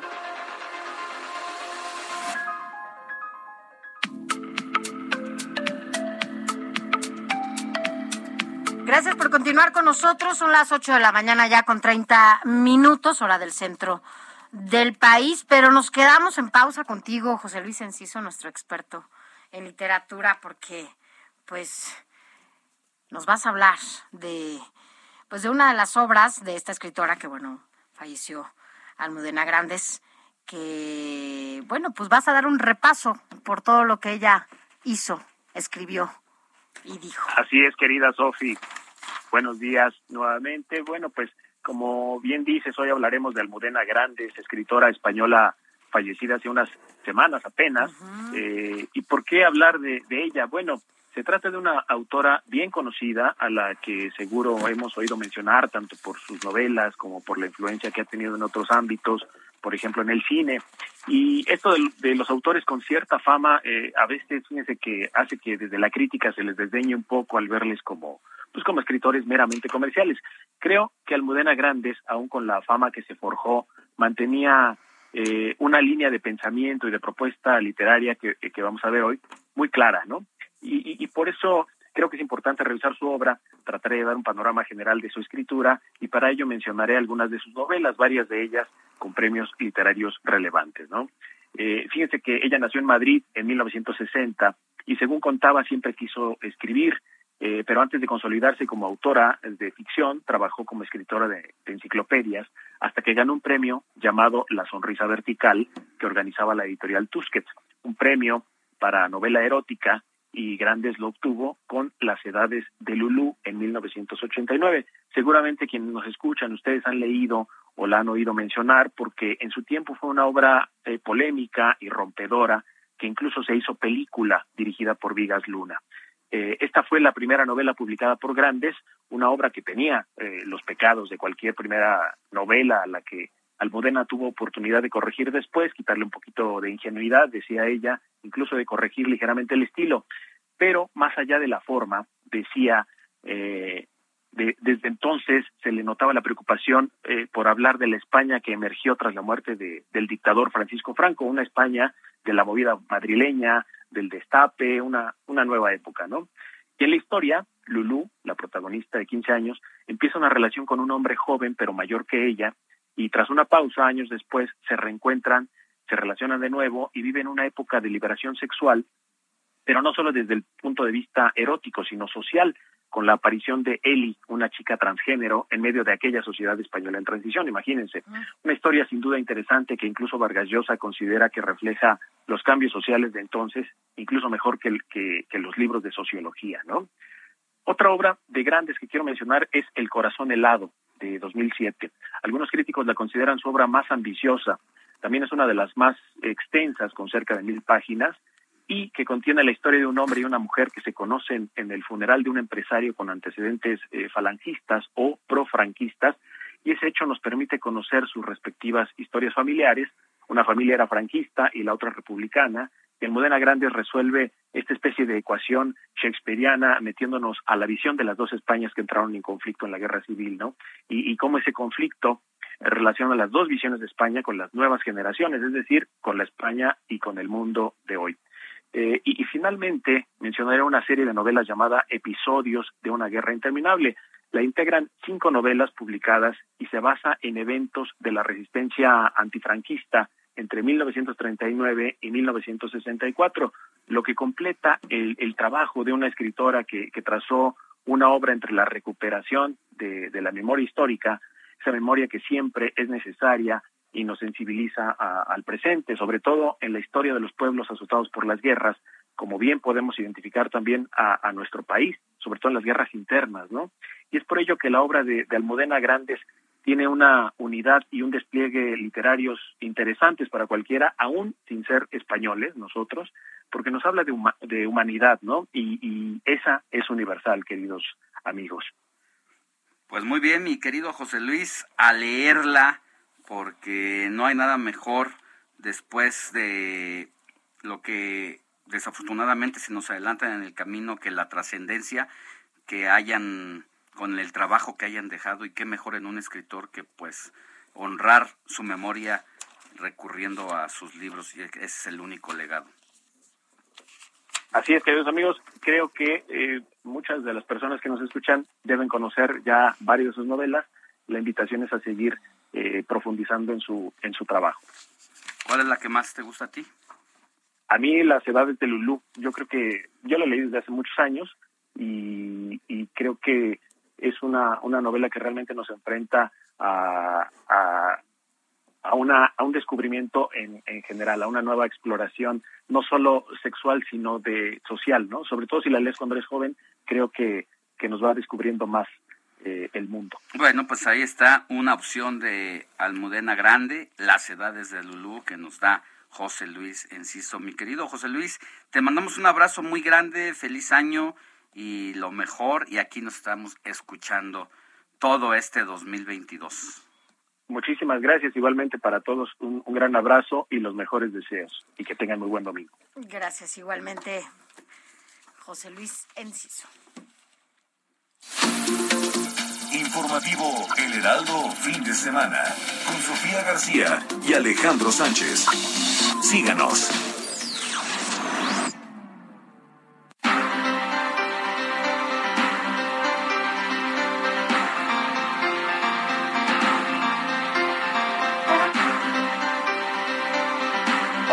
Mañana con 37 minutos hora del centro de la República. Antes de pasar a nuestro siguiente tema, leemos mensajitos que nos ha mandado el auditorio al WhatsApp, que es el 55 91 63 51 19. Repito, 55 91 63 51 19. Como todos los fines de semana, es un gusto despertar con sus noticias y sus excelentes comentarios. Saludos del Lupita y Enrique de la alcaldía Coyoacán. Un abrazo, Lupita y Enrique. Hoy no nos han compartido sus fotos de su desayuno. Oigan, y bueno, decíamos aquí que también es importante sobre este aumento de Omicron que está pasando en los espacios laborales, ¿no? ¿Qué les están diciendo? Algunos les piden pruebas, otros no. Algunos incluso lo harán todavía vía remota. Eh, y sin embargo, bueno, pues en la Facultad de Economía, se, allá en la Universidad ah, Nacional Autónoma de México, aquí en la UNAM, bueno, pues se les está enviando un oficio a todo el personal que labora en esta facultad para que a partir de mm, el lunes, mañana 10 de enero, ya vayan de manera presencial a cubrir sus labores. Entonces, bueno, pues la gente está preocupada. Tenemos aquí en el espacio informativo fin de semana este, este oficio que se envía a todo el personal de la Facultad de Economía de la UNAM y la gente, bueno, pues está preocupada porque pues esta alza de los contagios se está dando de manera importante, sobre todo en los últimos días. Ayer rompimos el récord eh, total del número de contagios y bueno, pues saber qué, qué van a hacer con este aumento de contagios ahí en la, en la UNAM, en la Facultad de Economía, porque el, director de esta facultad pues les envía este comunicado a, a su personal. Así que, bueno, pues así, así las cosas allá en la UNAM y bueno, habían sido como muy respetuosos en este sentido para que eh, pues pudieran llevar a cabo sus actividades vía remota, sobre todo cuidando al personal y también al alumnado de esta universidad. Y pues hoy se da a conocer que por lo menos esta facultad ya está solicitando que vayan de manera presencial, pero hay más, hay más. El oficio que tenemos, al que se refiere Sofi, está firmado por el maestro Eduardo, Eduardo. Vega López, que es el director de esta facultad, y seguramente está ocurriendo lo mismo en, En todas las demás eh, direcciones y facultades. Es decir, parece que este mensaje salido desde los pinos de ya se están pasando, ¿eh? ya regresen a clases, Sí pues les ya pudo, ¿no? fue tomado como nota y están haciendo Ya son las, es que ya parece que todo lo que sale de allá son instrucciones, ¿no? Acuérdate, Ujú. hasta, oye, hasta quitan denuncias cuando ya las van a poner, van y las quitan cuando dicen que por favor rectifiquen, ¿no? Así o sea, es. todo lo que digan allá. Pero hay más mensajitos eh, que ¿Tienes nos otro? dicen, eh, buenos días, Sofi y Alex. Todo lo que la investigadora da a conocer es verídico. Esto por lo que decíamos de la violencia que se viven desde las suegras, con cuñas, cuñadas y demás, hacia las esposas de los hijos, ¿no? Eh, todo lo que la investigadora da a conocer es verídico. Los hucholes lo vivimos y tiene sus raíces en las tradiciones y costumbres. Y los que lo practican lo tienen atesorado en su ser. Saludos desde Nayarit. Buen día, Sofi y Alex. Les quiero compartir que cumplí 43 años el pasado 21 de diciembre. Ay, pues muchas Su fiel amigo y radio escucha, Alex Rocha, pues un abrazo para ti, mi querido Alex. No te reportaste antes para decirnos en su momento. Pues nos hubieras invitado Las a la mañanitas, decirle a Moni Reyes que te dedicara una un mensaje especial Eso para ti al momento en que ella da a conocer el santoral que todos los sábados y domingos aquí, pero aquí, desde aquí, para ti, las mañanitas y un abrazo grande. en que vengo a saludarte. Venimos todos con gusto y placer a felicitarte. Oigan, bueno, pues acaba de pasar los Reyes Magos y la verdad es que, eh, pues, muchas de las cosas que se llevaron ahí, ¿no? Los Reyes Magos y que dejaron abajo del árbol, pues fueron los famosos eh, juegos, ¿no? Y, o juguetes que tienen que ver que con esta conexión a, a Internet. Incluso las propias gadgets que ya, este, las tabletas, los celulares, Te dejan, ajá, o, o exacto. los videojuegos, son O las- videojuegos específicos, ¿no? O sea, Exacto. como especies de Nintendo, este, Ajá, o las tarjetas estas que te dejan de regalo para que tú puedas comprar justo la- las aplicaciones que quieras, ¿no? Que Bueno, pues lo que dice el Instituto Nacional de Transparencia y Acceso a la Información y Protección de Datos Personales, el INAI, No te equivocaste como algunos que se equivocan, ya ves que dicen el, el No, instituto, que- el no sé qué. que precisamente en la temporada de fin de año y tras la reciente llegada de los Reyes, es común ver a los menores de edad que reciban como regalo todo esto que dice Sofi.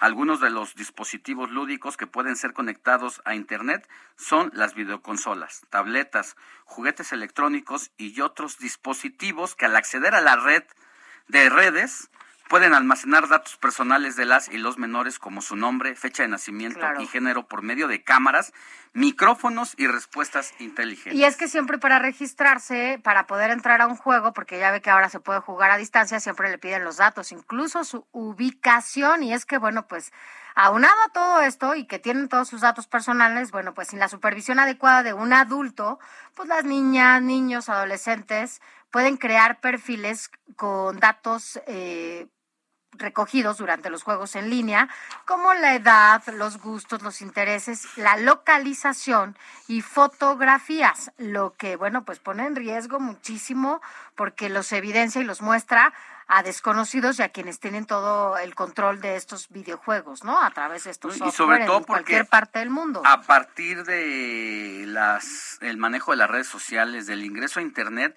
no hay nadie que te conozca mejor que la red social. Incluso a veces te conoce mejor la red social que tu familia. Así Sabe es. tus gustos, tus debilidades, porque Justo. a partir de lo que son tus búsquedas vas creando un perfil. Entonces, si alguien quiere engatusarte, quiere hacerte daño, pues te va a llegar a partir de tus debilidades. Pues justo por todos estos datos que te piden, incluso a veces en esta fotografía que te piden que tomes de tu cara para poder eh, reconocerte, con algunos teléfonos, con algunas tabletas, pues con todos tus datos que tienen, ya aunado a ello tu cara, pues sin duda esto pone en riesgo muchísimo a las niñas y a los niños y por eso pues el Instituto Nacional de Transparencia Acceso al el INAI pues el Instituto Nacional de Transparencia Acceso a la Información y Protección de Datos Personales hace algunas recomendaciones para que no usted sus hijos caigan en las manos de estos desconocidos que además ojo son quienes además aprovechan sus datos personales para entrar a sus redes sociales como Facebook,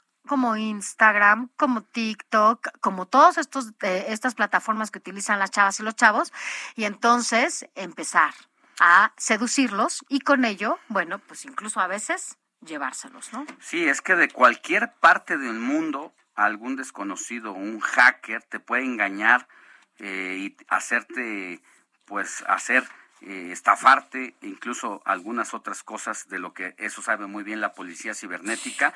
Por eso da una serie de recomendaciones. Si usted quiere conocer todas las recomendaciones, está en una situación donde tiene hijos que usan las, las tabletas, que usan el internet y no es muy conocedor de esto, busca un especialista que lo asesore, que le ponga candados, o bien también métase a la página de internet home.inai.org rg.mx. Otra vez. Repito, home.inai.org.mx y ahí le van a dar todo, todo sobre las recomendaciones para que usted cuide a sus hijos en el uso de las redes sociales y las eh, aplicaciones o tabletas. Acuérdese que lo que está en internet ya es público y no puede, no puede ocultarse. Vámonos a más información.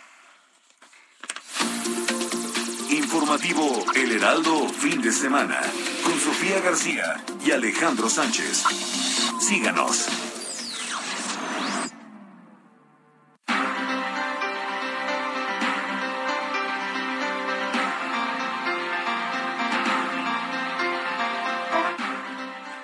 Vámonos al tema que tiene de cabeza una vez más, si no es que en algún momento se ha tranquilizado esto, al mundo, al planeta, que es esta variante Omicron que pues se está llegando a todos lados. Pareciera que nadie se va a salvar. Doctor Mauricio Rodríguez, vocero de la UNAM, para COVID-19. Sí, se van a salvar algunos, no nos vamos a salvar o nos va a tocar a todos. ¿Cómo estás? Muy buenos días. Hola, eh, Sofía, Alex, buen día. Pues hay, hay varias propuestas que al parecer una, una es que Omicron va a llegar prácticamente a todos los rincones, no necesariamente eso es bueno, pero pues sí está cambiando un poco la percepción del riesgo y la estrategia para, para la sociedad, para los gobiernos, para las familias, eh, y hay que, hay que tomar acciones afortunadamente podemos ir viendo lo que pasa en otros países como con un par de semanas de anticipación y, con eso podríamos hacer algo aquí. Doctor, lo que está pasando en otros países es que se está colapsando todo tipo de servicios, nada más hay que voltear a los Estados Unidos, donde em, recolectores de basura, personal de los hospitales, de las clínicas, eh, pues han tenido que salir, dejar el, la vacante que hoy se ocupa con más razón que nunca. Y bueno, lo que está pasando en las aerolíneas, es decir, estamos rompiendo récords de contagios. Ayer eso pasó en México. ¿Cómo ves esta situación? Eh, bueno, lo, primero es que ese es uno de las de las cuatro de los cuatro problemas que tiene el aumento rápido de los casos aunque se piense que es algo leve, que a nivel individual quizás no va a haber tantos daños, porque estamos vacunados la, prácticamente todos los adultos, ¿no? Porque a mucha gente ya le dio, este, eh, porque hay maneras de diagnosticarlo rápido y tal, pero hay, hay un factor que es justamente la disrupción social por, por el confinamiento, más bien por el aislamiento de los enfermos, ya nada más eso, ¿no? bomberos, policías, este personal de relacionado con los vuelos aéreos, sí, Se está colapsando. ahí hay, sí, ahí hay un problema muy muy importante. También el otro es que aunque sean poquitos los que se hospitalicen, imagínate que se hospitalice uno de cada mil, pues de pronto si tiene cinco millones de casos, pues esos son cinco mil personas que se tendrían que hospitalizar, ¿no? Según esta misma proporción. Sí, claro. Y ahí evidentemente pues llega a los vulnerables en donde pues cobra más, ¿no? Cobra más factura, ¿no? O sea, les va peor a los más vulnerables. Lo otro es que mientras más casos tengamos, pues más riesgo de variantes hay. Y entonces, pues va a salir una variante derivada de Omicron que nos va a poner en aprietos la segunda mitad del año. Porque ahorita Omicron nos va a poner en aprietos varios meses. Por lo menos este inicio del 2022 este es mínimo este trimestre, ¿no? El primer trimestre. Y lo otro es las secuelas en los enfermos, que pues tal vez habría algunos elementos para pensar en que sean menos, ¿no? Pero tampoco tampoco podemos verlo. Todavía los primeros recuperados de Omicron, que serían los los de Sudáfrica o los primeros casos reportados, pues apenas van, ¿qué será? Un mes, un mes, dos meses. ¿Tú crees que se está subestimando esa parte, doctor, justo porque no se tiene todavía esta lectura científica importante que diga cuáles pueden ser los rezagos que deje Omicron en el cuerpo? Sí, bueno, ahí todavía no todavía no se puede dimensionar el problema. Ah. Podría ser que sean menos, porque mira, hay elementos para pensar en que Omicron se queda un poquito más como en la nariz y la garganta y la parte alta de la, del tracto respiratorio. Y no se mete tanto hasta los pulmones o hasta la parte más profunda. Entonces no hay tanta infección grave, así respuestas sistémicas tan graves. Eh, y entonces probablemente también las secuelas sean quizá un poquito menores, pero no nos las podemos jugar ahorita, ¿no? Ahora, eh, sí, precisamente en este juego del que hablas, quisiera tocar el asunto de el semáforo verde que se mantiene en la Ciudad de México. Entiendo por un lado que no debe ser fácil ser gobernante y tomar decisiones al respecto, porque todo lo que lo que se haga siempre va a tener una crítica, al mismo tiempo un impacto o consecuencia. Pero no hay economía que resista una crisis económica de dos años. A eso parece lo que le ha apostado tanto el gobierno federal como el local. Eh, sin embargo, ya se están regresando a las actividades en el momento del peor contagio, empezando por la UNAM. Eh, tenemos aquí algunos eh, documentos ya que han firmado algunos directores de facultades que piden a su personal ya volver este lunes, doctor. ¿Eso cómo lo ves? Pues mira, el, la, o sea, las, lo, lo importante es entender los mecanismos de control de los contagios y también un poco ver por qué se produce ahorita esta ola de Omicron. Y básicamente son contagios que ocurren en contextos donde no hay cuidado. Entonces, si tenemos actividades donde se lleve a cabo las medidas de control como ocurre en las escuelas, todos con cubrebocas, ventilación, ¿no? Tal. El, el número de contagios es menor. Ahorita estamos viendo este este fenómeno porque pues porque la gente no se cuidó y se Navidad y la epidemia en la en lo privado en los viajes en las reuniones y tal entonces eh, no no podemos plantear un asunto de, de cerrar todo otra vez eh, sobre todo porque ya tenemos los elementos para decir a ver el que se esté enfermo se aísla este el que el que todos por favor vacunados y todos con cubrebocas y procurar la ventilación y evitar aglomeraciones, o sea, las medidas básicas. Que eso es lo que justo decían, el mayor número de contagios se dio a partir de estas reuniones familiares, ¿no? En, en, y de casa. Que salieron, de que salieron las escuelas, ¿no? O sea, estaban las escuelas trabajando muy bien Oye, y luego empiezan las vacaciones. Claro. Pero a ver, mucha gente eh, que tenía, que hace dos meses se enfermó de COVID y que todavía no hablábamos de Omicron, eh, ahora se está volviendo a infectar. O sea, ¿Omicron te puede dar varias veces? Bueno, te, puede ser reinfección y eso también es, por eso estamos viendo los números que estamos viendo, porque Omicron puede infectar a los que ya les había dado y se habían recuperado o a los que ya se habían vacunado y que eso ya lo sabíamos, ¿no? Que las vacunas no previenen el contagio, pero, pero sí se pueden infectar y, y reinfectarse los que ya se habían recuperado. Entonces, te das cuenta que está volviendo a pasar por encima. Nada más que ahora sí ya muy parecido, más parecido a un catarro leve, este, y, y pero proporcionalmente pues te va a generar problemas, ¿no? Ya. de, de los números. Oye, doctor, un... Y cambiaron, perdón, un poco Alex, reflexionando en lo de los semáforos, ahorita todavía no vimos cambios en los semáforos así muy graves. Hasta ¿no? mañana. La mayoría de los países están en, en verde, de los estados están en verde, 10 estados están en amarillo, 3, Mira, ya subieron doctor, a naranja. Tenemos que ir a un corte. Venga, y venga. volvemos con un resumen con resumen con Moni Reyes. ¿Te parece si en dos minutitos te volvemos a marcar? Porque también queremos que nos hables, tú tocaste el asunto de los cubrebocas, que era importante, pero entiendo que hay cubrebocas que con esta infección no deben de usarse. ¿Nos hablas de eso ah, en dos Seguro. minutos? Si quieren aquí los espero. Ah, bueno, Ahí gracias. espéranos, no te vayas, doctor. Pausa y volvemos con más. La noticia no descansa. Usted necesita estar bien informado también el fin de semana. Esto es Informativo El Heraldo Fin de Semana. Noticias a la hora. Heraldo Radio le informa.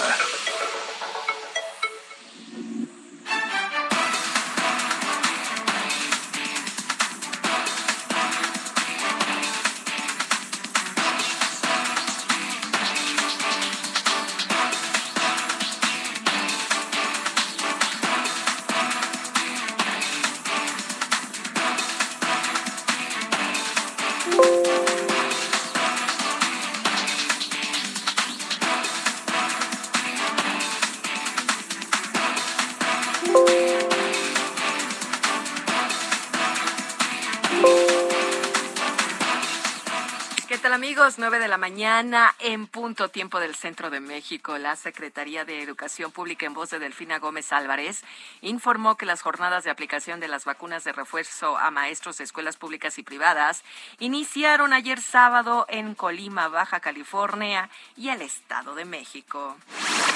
La Secretaría de Gestión Integral de Riesgos y Protección Civil informó que se activa la alerta amarilla por pronóstico de temperaturas bajas en las zonas, en las horas más bien cercanas al amanecer de hoy domingo y mañana lunes en las demarcaciones de Álvaro Obregón, Coajimalpa, Magdalena Contreras, Milpalta y Tlalpan.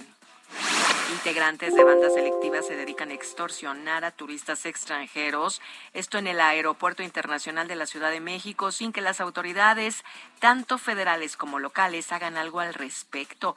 Así lo denunció la presidenta de la Comisión de Turismo del Congreso Capitalino, Frida Jimena Guillén Ortiz. En el orbe, el grupo bancario Citigroup, uno de los mayores de Estados Unidos, despedirá este mes a los empleados que no se vacunan contra COVID-19. El banco ha dado a su plantilla hasta el 14 de enero para hacerlo o solicitar una exención por motivos religiosos, médicos o legales. Las violentas protestas que han sacudido Kazajistán en la última semana causaron 164 muertes, dijo el Ministerio de Salud. Los disturbios llevaron a una alianza militar encabezada por Rusia a enviar tropas a la nación centroasiática. Y vamos en este momento a escuchar la voz del doctor Mauricio Rodríguez, vocero de la UNAM para el COVID-19, porque platicó con el informativo El Heraldo Radio fin de semana de cuál es el panorama para México ante esta variante Omicron del COVID-19. Aunque se piense que es algo leve, que a nivel individual quizás no va a haber tantos daños, porque estamos vacunados la, prácticamente todos los adultos, ¿no? Porque a mucha gente ya le dio, este, eh, porque hay maneras de diagnosticarlo rápido y tal, pero hay, hay un factor que es justamente la disrupción social por, por el confinamiento, más bien por el aislamiento de los enfermos, ya nada más eso. Bomberos, policías, este personal de relacionado con los vuelos aéreos, Se etcétera. colapsando. Ahí hay, sí, ahí hay un problema muy, muy importante. También el otro es que, aunque sean poquitos los que se hospitalicen, imagínate que se hospitalice uno de cada mil, pues de pronto si tienes 5 millones de casos, pues esos son 5 mil personas que se tendrían que hospitalizar, ¿no? Según esta misma proporción. Sí, claro. Y ahí Vamos ahora a escuchar este tema musical que tenemos en este corte informativo.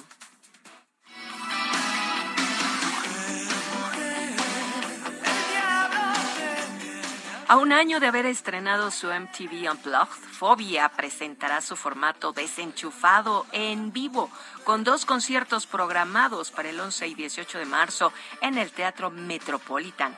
La agrupación volverá a los escenarios para interpretar los éxitos que forman parte de este material, donde incluyeron temas como Dos Corazones, Veneno Vil, El Diablo y El Microbito. Los boletos saldrán a la venta este 11 y 12 de enero y se van a presentar en el festival también Pal Norte en Monterrey, que tienen programadas ya las fechas para el 1 y 2 de abril.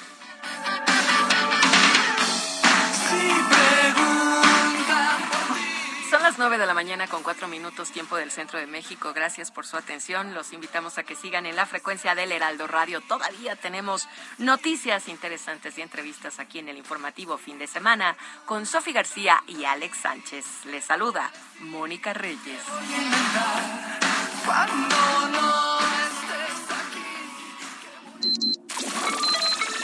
Esto fue Noticias a la Hora.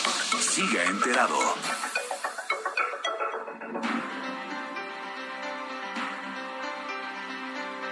Ya con cinco minutos estábamos platicando con el doctor Mauricio Rodríguez, que es el vocero de la UNAM, y se quedó ahí en el, así, en la pausita. Doctor, gracias por estar aquí con nosotros todavía y aguantándonos. Eh, una pregunta, ¿no? En el aire. Hablábamos de la efectividad semáforos, ¿no? De Exacto, los semáforos. cubrebocas, porque ya decías tú, a ver, la mayoría de las infecciones o de los contagios se dio a partir de que los chavos salieron de las escuelas, volvieron a casa y ya más relajados, a veces en la- con la familia, la verdad es que uno no se pone el cubrebocas y eso es lo que de alguna manera eh, propagó la enfermedad junto con las fiestas de diciembre. Pero hemos escuchado de especialistas que dicen aguas con el uso de los cubrebocas porque están los caseros, los que se compran de los- telita, se lavan y que esos no están funcionando. ¿Qué nos dices al respecto, doctor?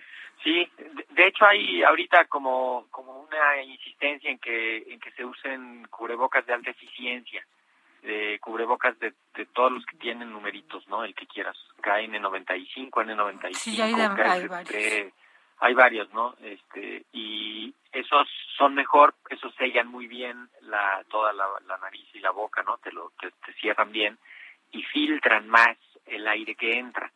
Entonces, eh, el virus que pudiera estar en aerosoles, pues lo, lo detienen un poquito mejor que los de tela y todos los de los otros materiales.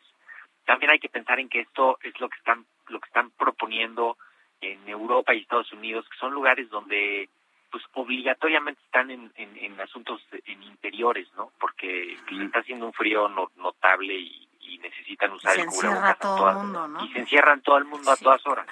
Entonces, sí hay que usar los cubrebocas de preferencia de alta eficiencia, sobre todo en situaciones de riesgo, ya si quieres, ¿no? O sea, si, si vas a ir al transporte público, si vas a estar en una reunión en un lugar cerrado Si vas a un centro así, comercial, si vas al súper, si vas Ajá, a donde sea. traer uno, traer uno que esté bien eh, y que y que sea que sea bueno, que esté en buen estado, etcétera. Quedó en el, Lo otro el- es la, perdón, lo otro es lo del uso racional de pruebas. No hay que andar haciendo pruebas a lo loco porque se van a acabar las pruebas. Ya se acabaron, Eso- eso doctor. no es. Por eso, no, no ya- alcanzan. no, mira, yo estoy viendo gente que, que se ha hecho tres, cuatro pruebas rápidas, PCRs y tal, porque tiene confusión, porque tiene duda, porque quiere ver cómo va a Que hay evolucionar. un pánico No, otra no, vez, ¿no? Masivo. ahorita, ajá, pero, pero no caigamos en él, ¿no? Ya aprendimos mucho, ya sabemos mucho. Entonces, el que tenga síntomas, aíslese y vigile su evolución. Si tiene factores de riesgo, busque irse a hacer una prueba así de manera apremiante, si quieres, ¿no? Eh, y que solo se hagan pruebas rápidas, de estas pruebitas rápidas que te entregan el, el resultado en pocos minutos. 15 minutos. Que solo se hagan pruebas los que tienen síntomas. Porque si no, no van a alcanzar las pruebas. No es, no es de que no sirvan para otra cosa. Ahora que dices eso, doctor, es importante para quienes nos escuchan hoy, eh, este domingo. A ver, porque es cierto, mucha gente dice, ay, tuve contacto con Juanito que tuvo, El- que dio 31. positivo, ¿no? Y entonces eh, ya mañana me voy a hacer el, la prueba. Ah, Claro. O sea, como en cuánto tiempo, bueno, si es que se quieren hacer la prueba, a pesar de tus recomendaciones que se quieran hacer la prueba, como en cuánto tiempo se, se, se tienen estas, eh, estos síntomas. Mira, la, la, sin, eh, con Omicron se está viendo que es un poquito menos, entre dos y tres días. Pero si no tienes síntomas, lo más probable es que la prueba no encuentre ahí al virus, en el moco de tu nariz y tu garganta o tu saliva. Entonces, no, te va a salir negativa y te vas a confiar y vas a estar dos o tres días contagiando, o cuatro. Entonces, si tienes riesgo alto, o sea, convivencia mayor a 10 minutos, a menos de un metro y medio, sin protección con una persona positiva o enferma. Esa es la definición, ¿sale? Entonces, si tienes riesgo, aíslate, vigílate y cuídate en lo que hagas, con cubreboca siempre, pendiente de cualquier sintomatología, ¿no? Etcétera. Si eres de riesgo y estás así investigando el caso con, con una razón clínico-epidemiológica, entonces después del tercer día puedes hacer una prueba PCR. Simplemente pues porque tienes alguna razón para, para vigilar más a ese individuo, ¿no? Que sea más vulnerable o que haga alguna actividad que implique mucho riesgo para otros. Pero necesitamos usarlas bien, saber usarlas. Detrás de cada prueba tiene que haber un razonamiento clínico epidemiológico, ¿no? Y lo otro, Alex, un poco regresando a lo de los Semáforos. todavía no vemos semáforos cambiando porque pues los semáforos en realidad es lo que o sea es lo que se estabiliza dos semanas después de una semana de estabilidad o sea los semáforos van viendo como, como por el espejo retrovisor. Entonces, ahorita todavía no cambiamos, pero pues, seguramente ya en la siguiente, que es hasta dentro de 15 días, no hombre, imagínate que si se están acumulando ayer 25 mil casos, o sea, ayer entraron al sistema treinta y tantos mil datos, pero, pero eran de muchos días previos, pero el día que más ha habido ahorita casos eh, por, por, por fecha de inicio de síntomas es el 5 de enero, 25 mil casos.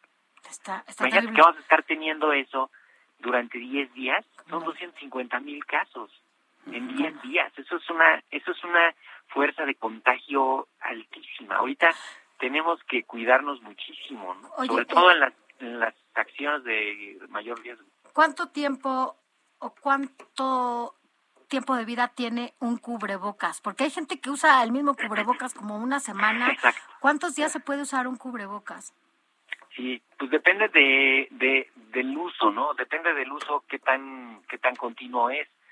Si te lo pones solo para salir a pasear a tu perro y regresas a tu casa y te lo quitas, pues eso te va a durar probablemente más de una semana, ¿no? Pero si te lo pones en la mañana y regresas en la noche a tu casa y es el mismo cubrebocas, pues tal vez a la mitad del día te lo cambias porque ya se llenó de, de saliva, de moco, de vapor, este y, y ya está sucio, ¿no? Entonces sí depende mucho, ¿no? Imagínate una persona que está hable y hable y hable, pues su cubrebocas se le va se le va a mojar muy rápido. Entonces, estar pendiente de eso y ahorita pues quizá ponerse la la, la cuando menos el objetivo de que se cambie el cubrebocas pues cada día o cada dos días dependiendo de las de las actividades que haga Bien. pero imagínate que estás gastando en cubrebocas buenos y los tienes que cambiar diario, ¿no? que también es un, o sea, también es todo un tema. Mejor doble. Bueno, pues ya tiene ahí la recomendación de Mauricio Rodríguez, eh, experto en temas de epidemiología y bueno, pues es el vocero de la UNAM en temas de COVID-19.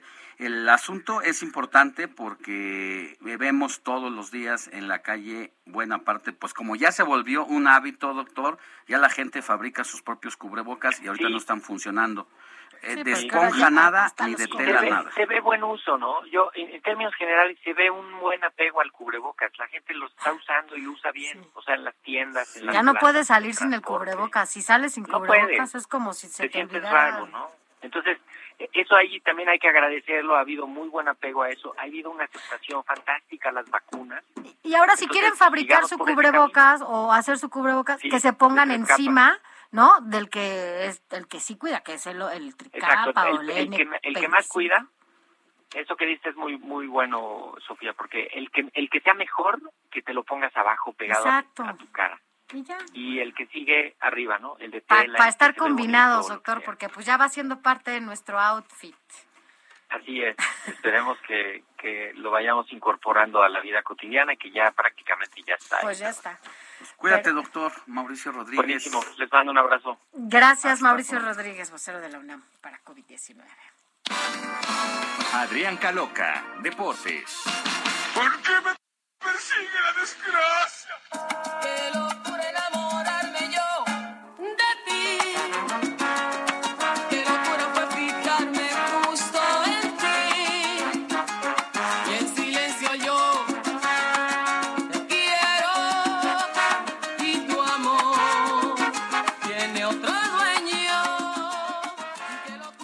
Ahora amaneciste con ganas de bailar salsa, mi querido Adrián. Cambiaste el perreo por la salsa.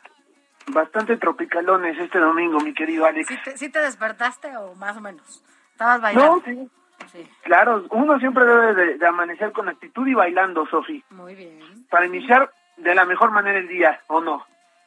Como debe ser, mi querido Adrián. Y Así cuéntanos es, en el mundo del deportivo qué ha pasado.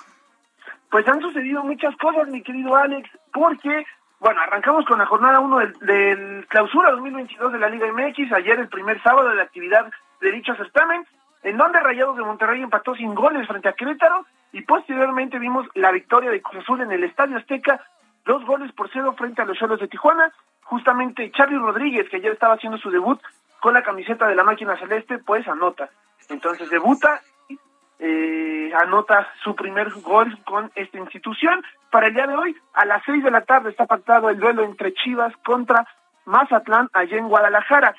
Pero aquí viene una situación, eh, Sofi, que, eh, híjole, ya le estábamos platicando ayer. ¿Se acuerdan que ayer eh, aquí en este mismo espacio les estaba comentando sobre el partido de Tigre Santos, que se aplazó para el próximo miércoles debido a los 12 casos que tiene el- la institución de Tigres? Sí. Pues bueno, hoy estaba pactado a mediodía el duelo entre Pumas contra Toluca en Ciudad Universitaria, pero eh, los Diablos Rojos del Toluca acaban de confirmar que tienen siete casos positivos, por lo cual el partido de hoy se aplaza al día de mañana. No sé si al día de mañana ya no vayan a tener COVID, pero está pactado para que ahora se lleve el día de mañana, insisto, a las nueve de la noche y el de Tigres contra Santos, o más bien Santos Tigres, porque es allá en Torreón, el miércoles a las ocho de la noche. ¿Cómo ven? No, bueno, no pues había ahora- pasado. No, y con tantos ahora van a jugar los que siempre están en la banca, ¿no? Ahora van a empezar a jugar los que no jugaban. Yo creo, porque pues, to- o sea, imagínate, si tienes a medio equipo, porque ayer nos hablabas incluso de un equipo con 12 jugadores infectados, ajá, y entonces, pues, si tienen a medio equipo, pues, que le llamen a la banca, ¿no? ¿O cómo?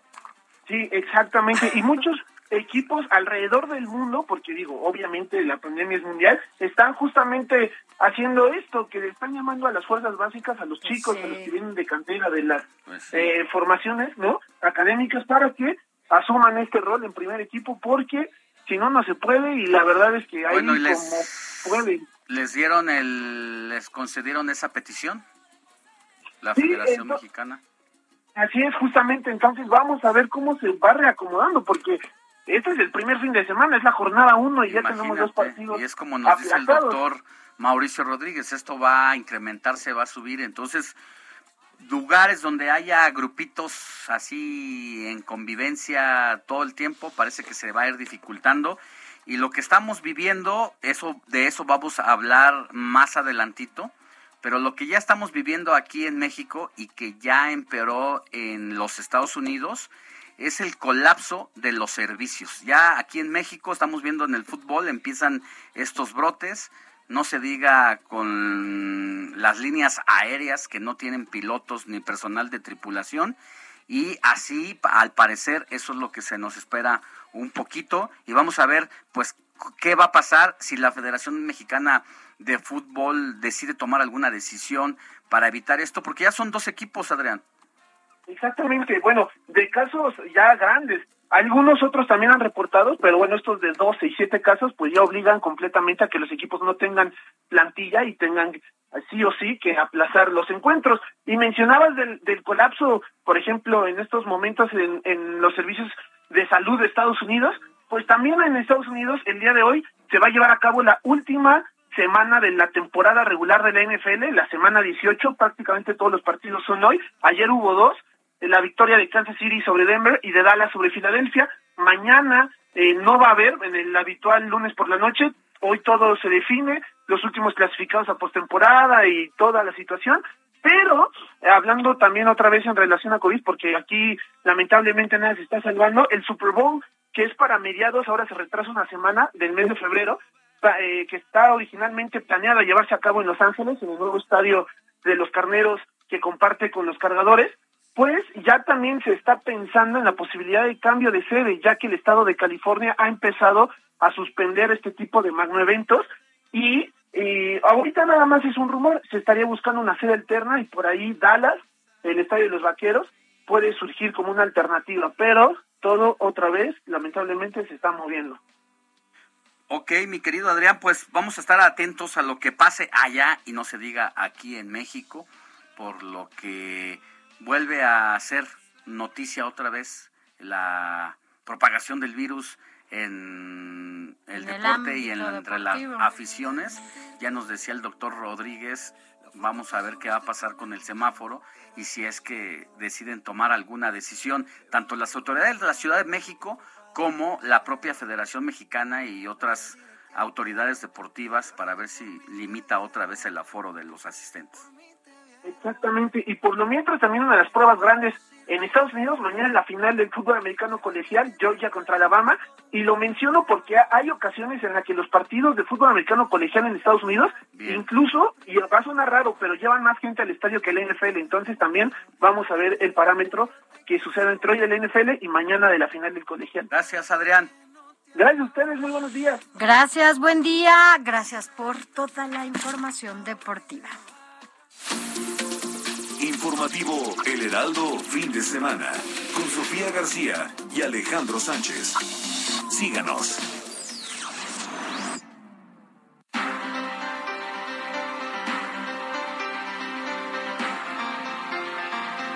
Son nueve de la mañana con 20 minutos, hora del centro del país. Gracias eh, por continuar con nosotros. Recuerde, ya estamos casi en el último bloque de, de este informativo fin de semana en, eh, nuestro, en este domingo.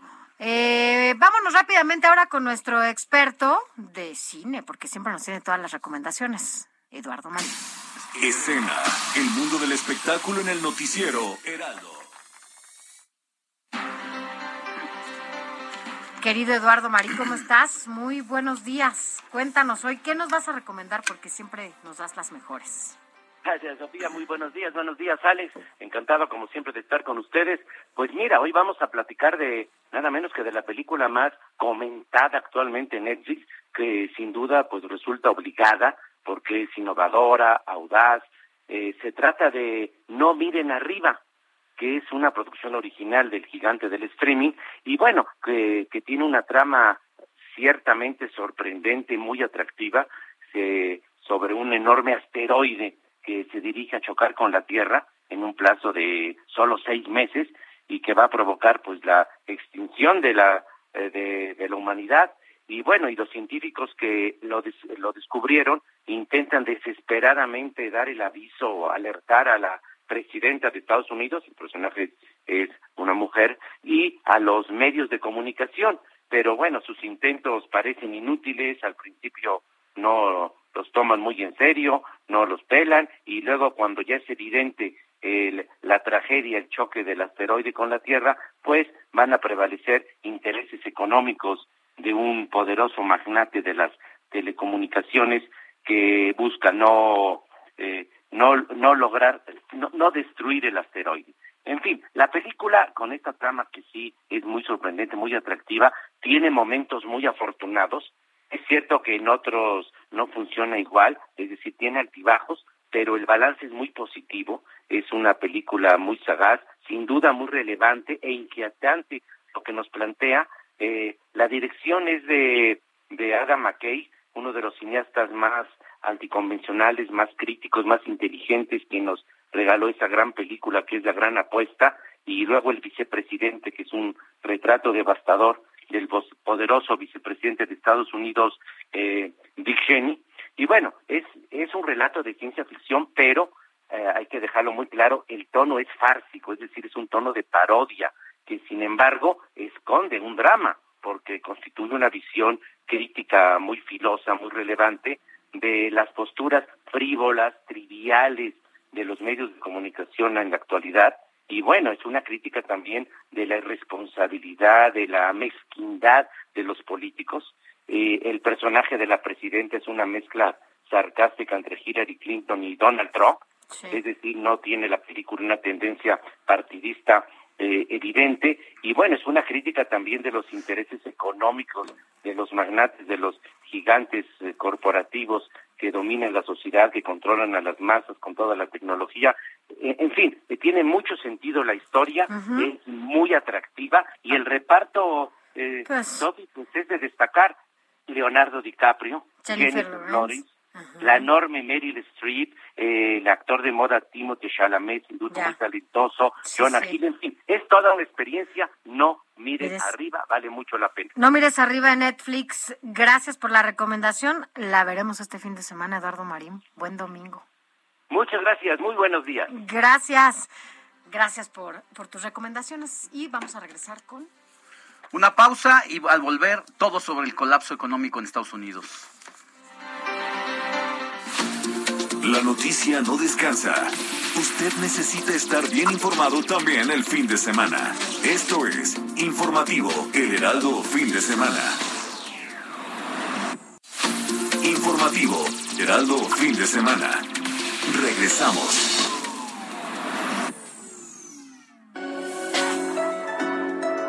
Para celebrar el nuevo año chino, el año del tigre, la Ciudad de México invita a participar en un concurso de disfraces. Las inscripciones son gratuitas y estarán abiertas hasta el martes 15 de enero.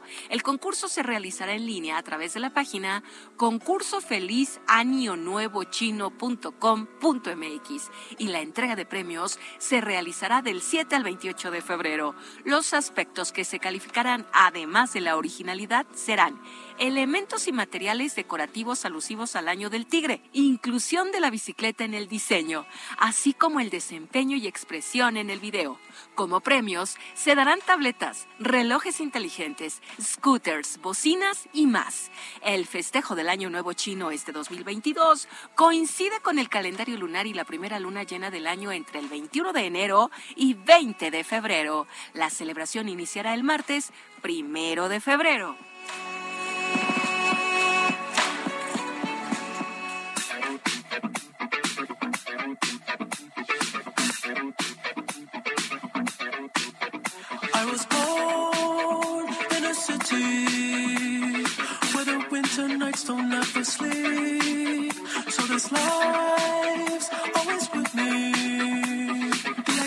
My veins will never bleed. Love.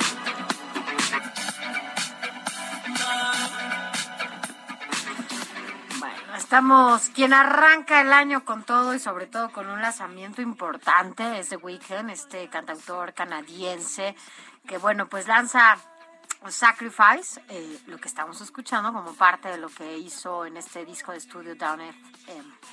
Eh, este Weeknd que siempre ha tenido un éxito impresionante y que además pues ya tenía un rato que no daba, o sea, que no lanzaba algo, ¿no? O sea, Sí, exactamente, Sofi. De hecho, este, esta, este tema está literal calientito. Sí, se estrenó apenas el viernes. O sea, tiene 48 horas prácticamente de haberse estrenado. Y sí, como bien lo dices, eh, no había... Hace dos años había tenido también allí eh, un material eh, discográfico, aunque...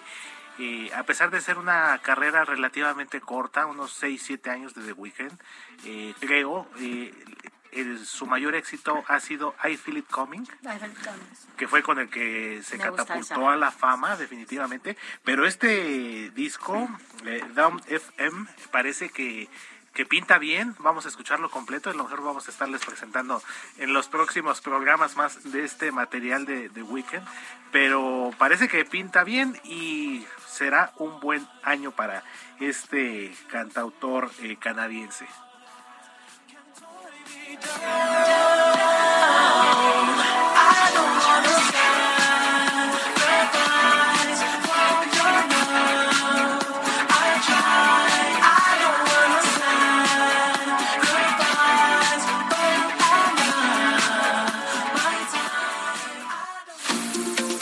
Informativo El Heraldo Fin de Semana con Sofía García y Alejandro Sánchez. Síganos.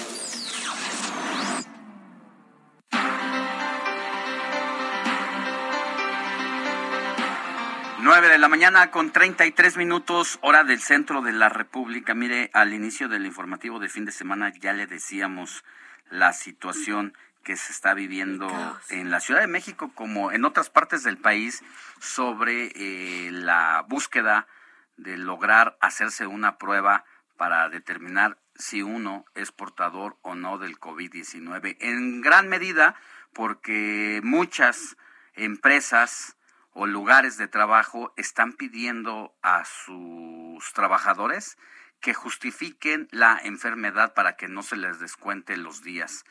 eso con el alto índice de propagación, pues está haciendo que se complique la situación y ya lo relataba ayer Amado Azueta, reportero del Heraldo Media Group, en vivo, cómo había filas y filas de hasta 300, 500 personas en clínicas como del Instituto Mexicano del Seguro Social, donde nada más había ficha para 80 personas. Estas personas incluso deambulaban a otros lugares privados y de todos modos no podían eh, pues hacerse la prueba. Eso pues genera una situación complicada entre el trabajador y entre el, el empleador y pues no se han tomado todavía medidas en el asunto, Sofi.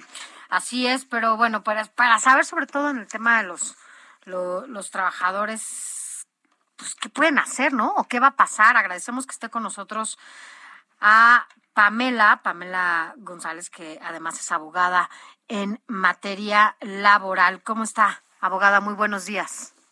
Hola, muy buenos días, Sofi, Alex, muchas gracias. Buenos días a ustedes y a todo el auditorio.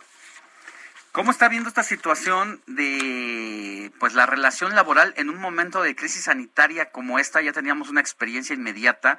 Eh, parece que sí se habían logrado algunos acuerdos, pero en este momento no conocemos por parte de la Secretaría del Trabajo ni del sector patronal que haya algún acuerdo y estamos viendo a la gente en la calle batallando. Así es, Alex. Pues bueno, en primer lugar hay que recordar que esta declaratoria de emergencia sanitaria por, por causa de fuerza mayor, como así se le nombró, no ha acabado.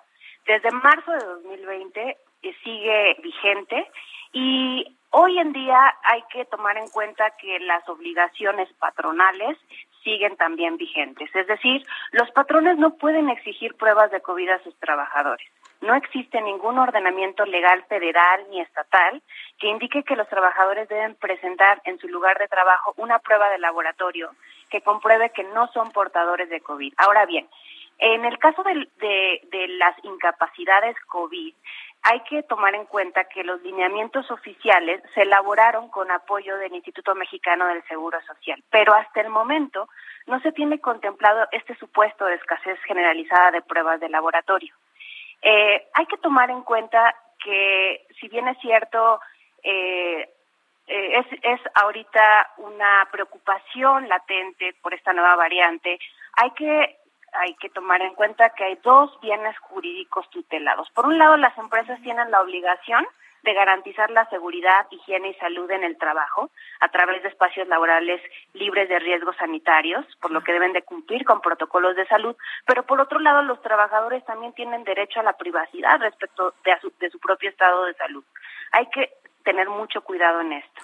La Ley Federal del Trabajo sí establece que en caso de que un trabajador tenga una enfermedad contagiosa, tiene que dar aviso al empleador, pero en ningún momento habla de una prueba de laboratorio. A lo imposible nadie está obligado. Ahora, abogada, por ejemplo, si a una, a una persona la obligan a que se haga la prueba y no la hace por, porque en muchos casos, una, no te alcanza, o dos, ni siquiera hay, ¿no? O sea, no alcanzan los kioscos, no alcanza al hacer. Y si no presenta la prueba, eh, no puede ir a, trabajar. Y con eso, bueno, pues hay también un descuento. Vaya, hay como muchas repercusiones con todo, es una cadena importante. ¿A quién puede recurrir el, el trabajador o dónde puede recurrir? Así es, Sofía. Tú, como bien lo acabas de indicar, a lo, a lo, imposible nadie está obligado y ante la escasez de pruebas, el trabajador no no no tendría por qué estar eh, recibiendo alguna sanción como es algún descuento o mucho menos ser despedido. Ningún trabajador puede ser, en este caso, eh, ser objeto de alguna sanción salarial por este por este motivo, por lo que pueden acudir cualquier trabajador o trabajadora a la Procuraduría de Defensa del Trabajo, que desde ya hace un año puso a disposición en su portal de Internet un sitio para reportar de manera digital el caso de eh, las quejas o estas situaciones como las que se presentan ahora. Sobre todo cuando el mensaje de la propia autoridad eh, sanitaria, que es la Secretaría de Salud aquí en la Ciudad de México, ha dicho, si usted tiene catarro, mm, moco o tose, lo más seguro es que tenga COVID-19 y lo que se le pide es que se encierre en su casa y no salga, a menos que de verdad comience a mostrar síntomas mucho más severos, pues entonces sí vaya y consulte a su médico en la clínica correspondiente. Pero entonces también faltará el llamado de la propia autoridad capitalina para con los patrones y eh, les hagan ver todo esto que usted nos está diciendo legalmente. Así es, querido Alex, es muy importante esta declaración que se hizo por parte de la autoridad sanitaria, lo que reta a las empresas a tener más alternativas, ya que pues ante estas declaraciones tan contundentes, los trabajadores sin duda van a tomarlo en cuenta y ante cualquier síntoma que puede ser una gripa sin ser declarada COVID, eh, pues dejen que aislarse. de a sus empleos. Exactamente. y- y, bueno, ante eso pues tampoco hay como mostrar, ¿no? Si efectivamente, ya, es más, básicamente palabras más, palabras menos, eh, lo que comenta la secretaria de salud, por lo menos acá en la Ciudad de México, es si tienen algún síntoma así de gripa, aíslense y es y piensen que ya tienen COVID, ¿no? Este no se presenten a trabajar o no vayan, pues no tengan más eh, cercanía con otras personas. Pero bueno, esto es hasta ahorita y como lo dice, bueno, pues finalmente tampoco los patrones pueden obligar a los trabajadores a hacerse una prueba y pues si están enfermos es el mejor momento para que se aíslen, ¿no? O sea, nunca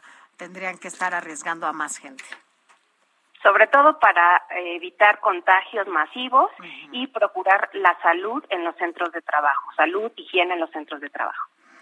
Pues me quedo con estas ideas, retomando lo que dice Sofi a manera de conclusión, que es una contingencia declarada que todavía no está terminada, no están obligados los trabajadores por lo mismo en esta coyuntura a presentar algo que les dé la positividad en, materia de COVID-19 y entonces aquí lo importante viene reta eh, el reto a las empresas a tener otras alternativas para no eh, aterrorizar o atemorizar al empleador de que te voy a de- al empleado de que te voy a descontar si no me das tu prueba. Va a ser un Así tema es. del que incluso vamos a estar hablando en los próximos días y ya manos a la obra tiene que echar a andar el gobierno de la Ciudad de México para eh, ser como una parte intermediaria entre empleado y patrón. Así es. Pues ya estaremos platicando con usted, abogada. Por lo pronto, muchas gracias. Y bueno, si hay alguna duda que llegue eh, a nuestros WhatsApp o a nuestros Twitter y nuestras redes sociales, se las vamos a hacer llegar para que podamos ayudarle a la gente. Gracias, Pamela González, quien es especialista y abogada en materia laboral. Muchísimas gracias a ustedes, Sofía, Alex. Bonito domingo. Igual para Buen día. Informativo El Heraldo, fin de semana, con Sofía García y Alejandro Sánchez. Síganos.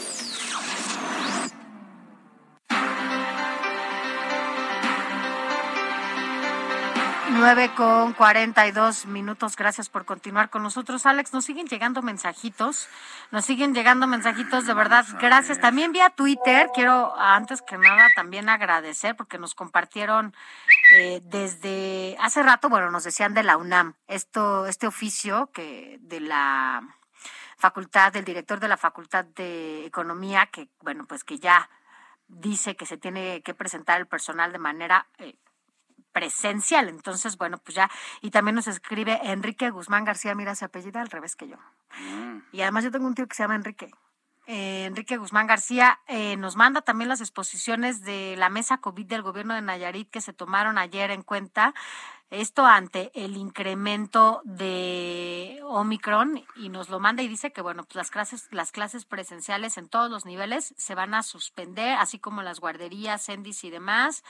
Eh, van a- Allá en Nayarit. en Nayarit. Donde hay esta enfermedad, la donde flurona, se dio la primera el- que es influenza y COVID-19, primer influenza caso. y COVID. Se cierran, ¿no? Van a, van a cerrar, fíjate, ya van a cerrar casinos, cantinas, discotecas, centros nocturnos, Eso botaneros y similares, billares. Esto se tomó ayer en la noche y nos lo comparte Enrique Guzmán García. Eh, restaurantes no pueden vender bebidas alcohólicas y tienen que estar al 50% eh, de la afluencia y también hay filtros sanitarios importantes.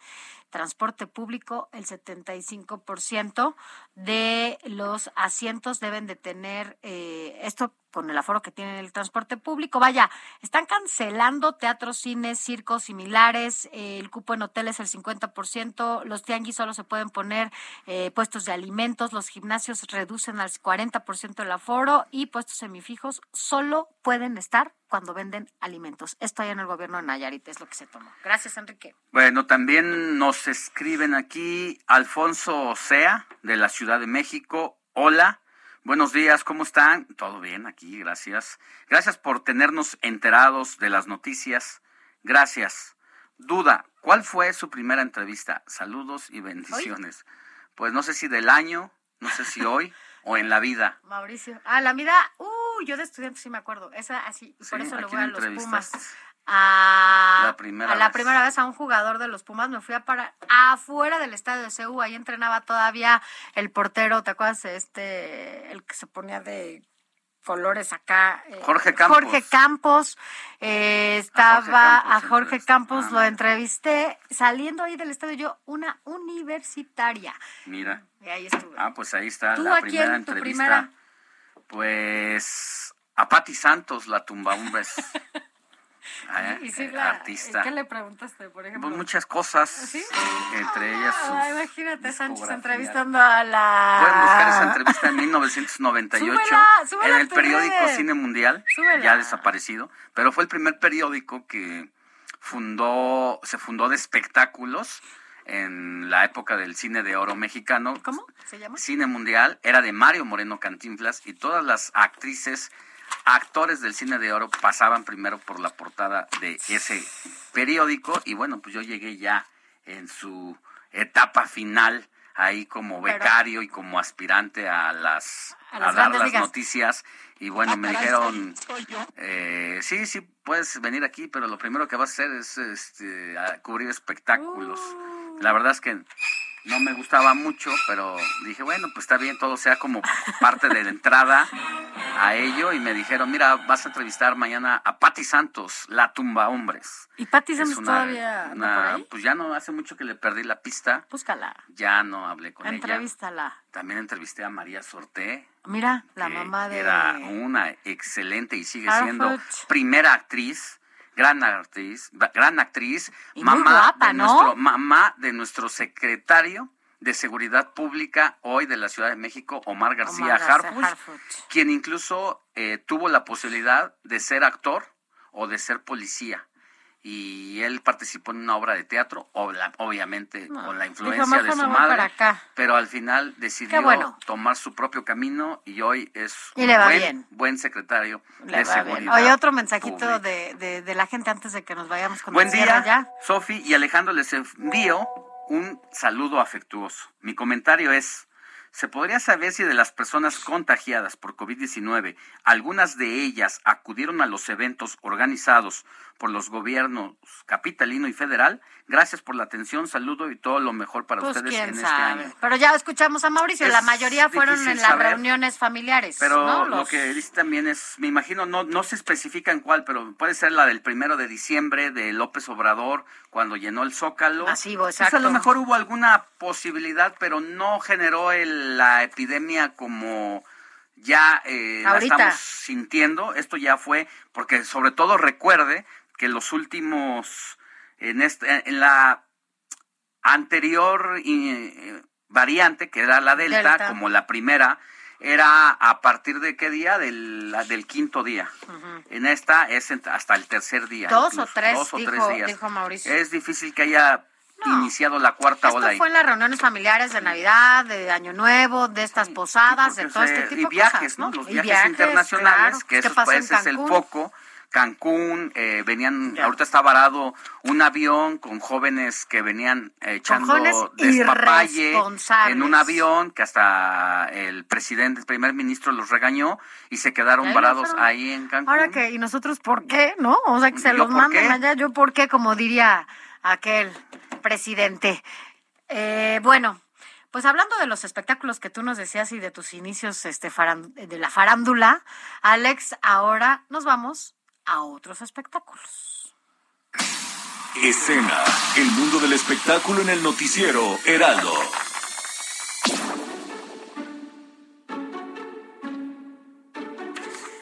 Minaye Ramírez, editora de la sección escena de El Heraldo de México. Fíjate, en una de esas te hubiera tocado, o sea, digo, somos compañeros, ¿no? Alex, tú y yo en este grupo editorial, pero en una de esas te hubiera tocado, Alex, escribiendo sobre espectáculos. ¿Ya oíste que su primera entrevista Sí, fue una de no, pero espectáculos? además eh, cubrí presentaciones, lo que cubre eh, el ¿Naye? reportero de espectáculos, Minaye, presentaciones de teatro, presentaciones de ¿Te lo imaginas? discos, telenovelas, entrevisté a Eugenio Derbez. Oye, ¿nunca quisiste también ser actor y demás? Ya que Ah, hay muchos, de hecho, ¿no? de hecho, por eso me, me vine al otro lado oscuro de la política. Y lo, agra- lo, lo agradecemos, Eh, lo agradecemos porque lo haces muy no, bien. ahí, ahí, este, bueno, Un, decir, pasado pero, pero oscuro sí, ya, ya vimos, Alex. sí, sí ¿Cómo tengo ves? mis amigos del Nailea Norvin, era mi amiga.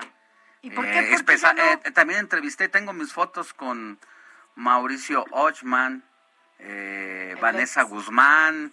¿Dónde están? eh, Sácalas. Ahí están, por ahí andan. Un día se las voy a traer, un día se las voy a subir a mi Twitter para que vean ahí redes. cotorreando con los artistas. ¿Cómo ves, Naye? ¿Cómo Pero ves, bueno, Minaye? A lo mejor alguna vez nos encontramos en alguna presentación ahí de telenovela o algo así. No, porque tú eres muy Mira. chiquita, eres generación, eres eres millennial, yo ya ya estoy ya soy más más para allá. Y ya, ahorita que estaba que estabas hablando de la tumba hombres que fue tu primera entrevista, ya no está activa, pero sí tiene unos negocios de comida. Una vez vi una nota en, ¿Dónde? una revista. ¿dónde que- ¿Dónde pa' ir? No, creo que los tiene en Guanajuato, no los tiene Ah, aquí. mira, no, pues hasta Entonces, allá sí, me, vino a la mente cuando estaba escuchando que, que fue de tus primeras entrevistas y no, ya ella ya no, ya no está Ya fue. pero sí. ahora sí que, Ya a ver, fue. que alguien se la mata. Mátame esta, dice, dice, dice Sánchez. A ver, mátame esta. Pero bueno, cuéntanos qué nos tienes de lo más nuevo de los espectáculos. Oye, pero antes dinos tú cuál fue tu primera entrevista. Mi primera entrevista, fíjate que no, mi primer evento de espectáculos fue cubrir un concierto de Abril Lavigne cuando vino Ah, al Palacio de los Deportes. Sí, me mandaron y la verdad es que no me gustaba Abril Lavigne, pero No. pues me tuve que documentar y todo y ya fue mi primera crónica. Muy mala, la verdad, ahora la leo y digo, ay, no. Así nos pasa a todos. Ajá.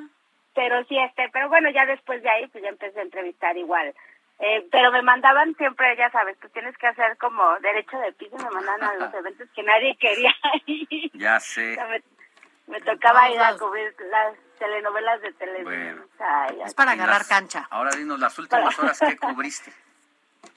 Bueno, pues, ¿saben qué, le- qué les tengo? Les tengo una buena y una mala noticia. Una buena es que empieza toda esta temporada de premiaciones del cine y que pues todo enero, febrero, marzo marcan como todas estas premiaciones en donde eh, se, se dan los galardones al- a, lo mejor del cine del año pasado, pero hoy inician los Globos de Oro, pero inician con, un, con una terrible noticia porque no va a haber transmisión, no va a haber alfombra roja, no va a haber este estrellas invitadas. En ¿Va a ser todo vía remota? boicot.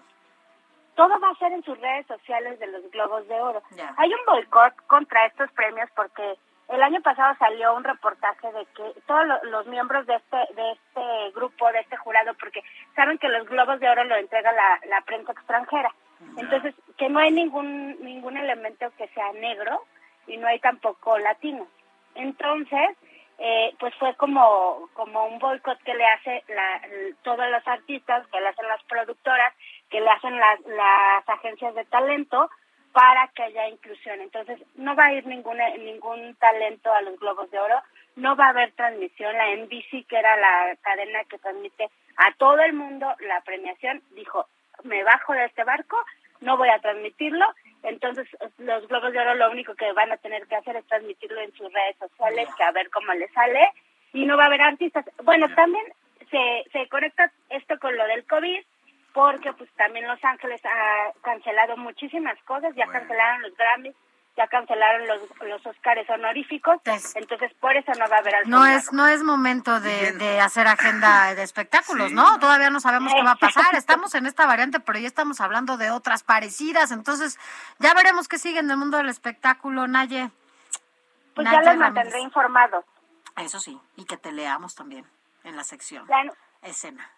De escena en el Heraldo de México. Así es. Gracias, mi Minaye. Cuídate mucho. Bonito domingo. Cuídense.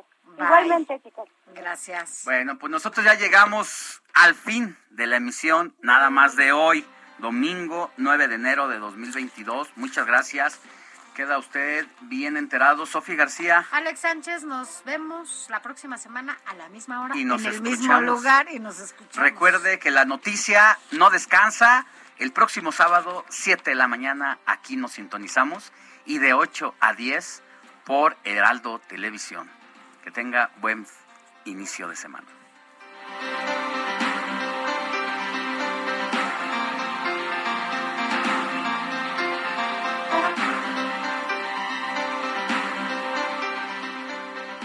Heraldo Media Group presentó Informativo El Heraldo Fin de Semana con Sofía García y Alejandro Sánchez a través de El Heraldo Radio con la H que sí suena y ahora también se escucha.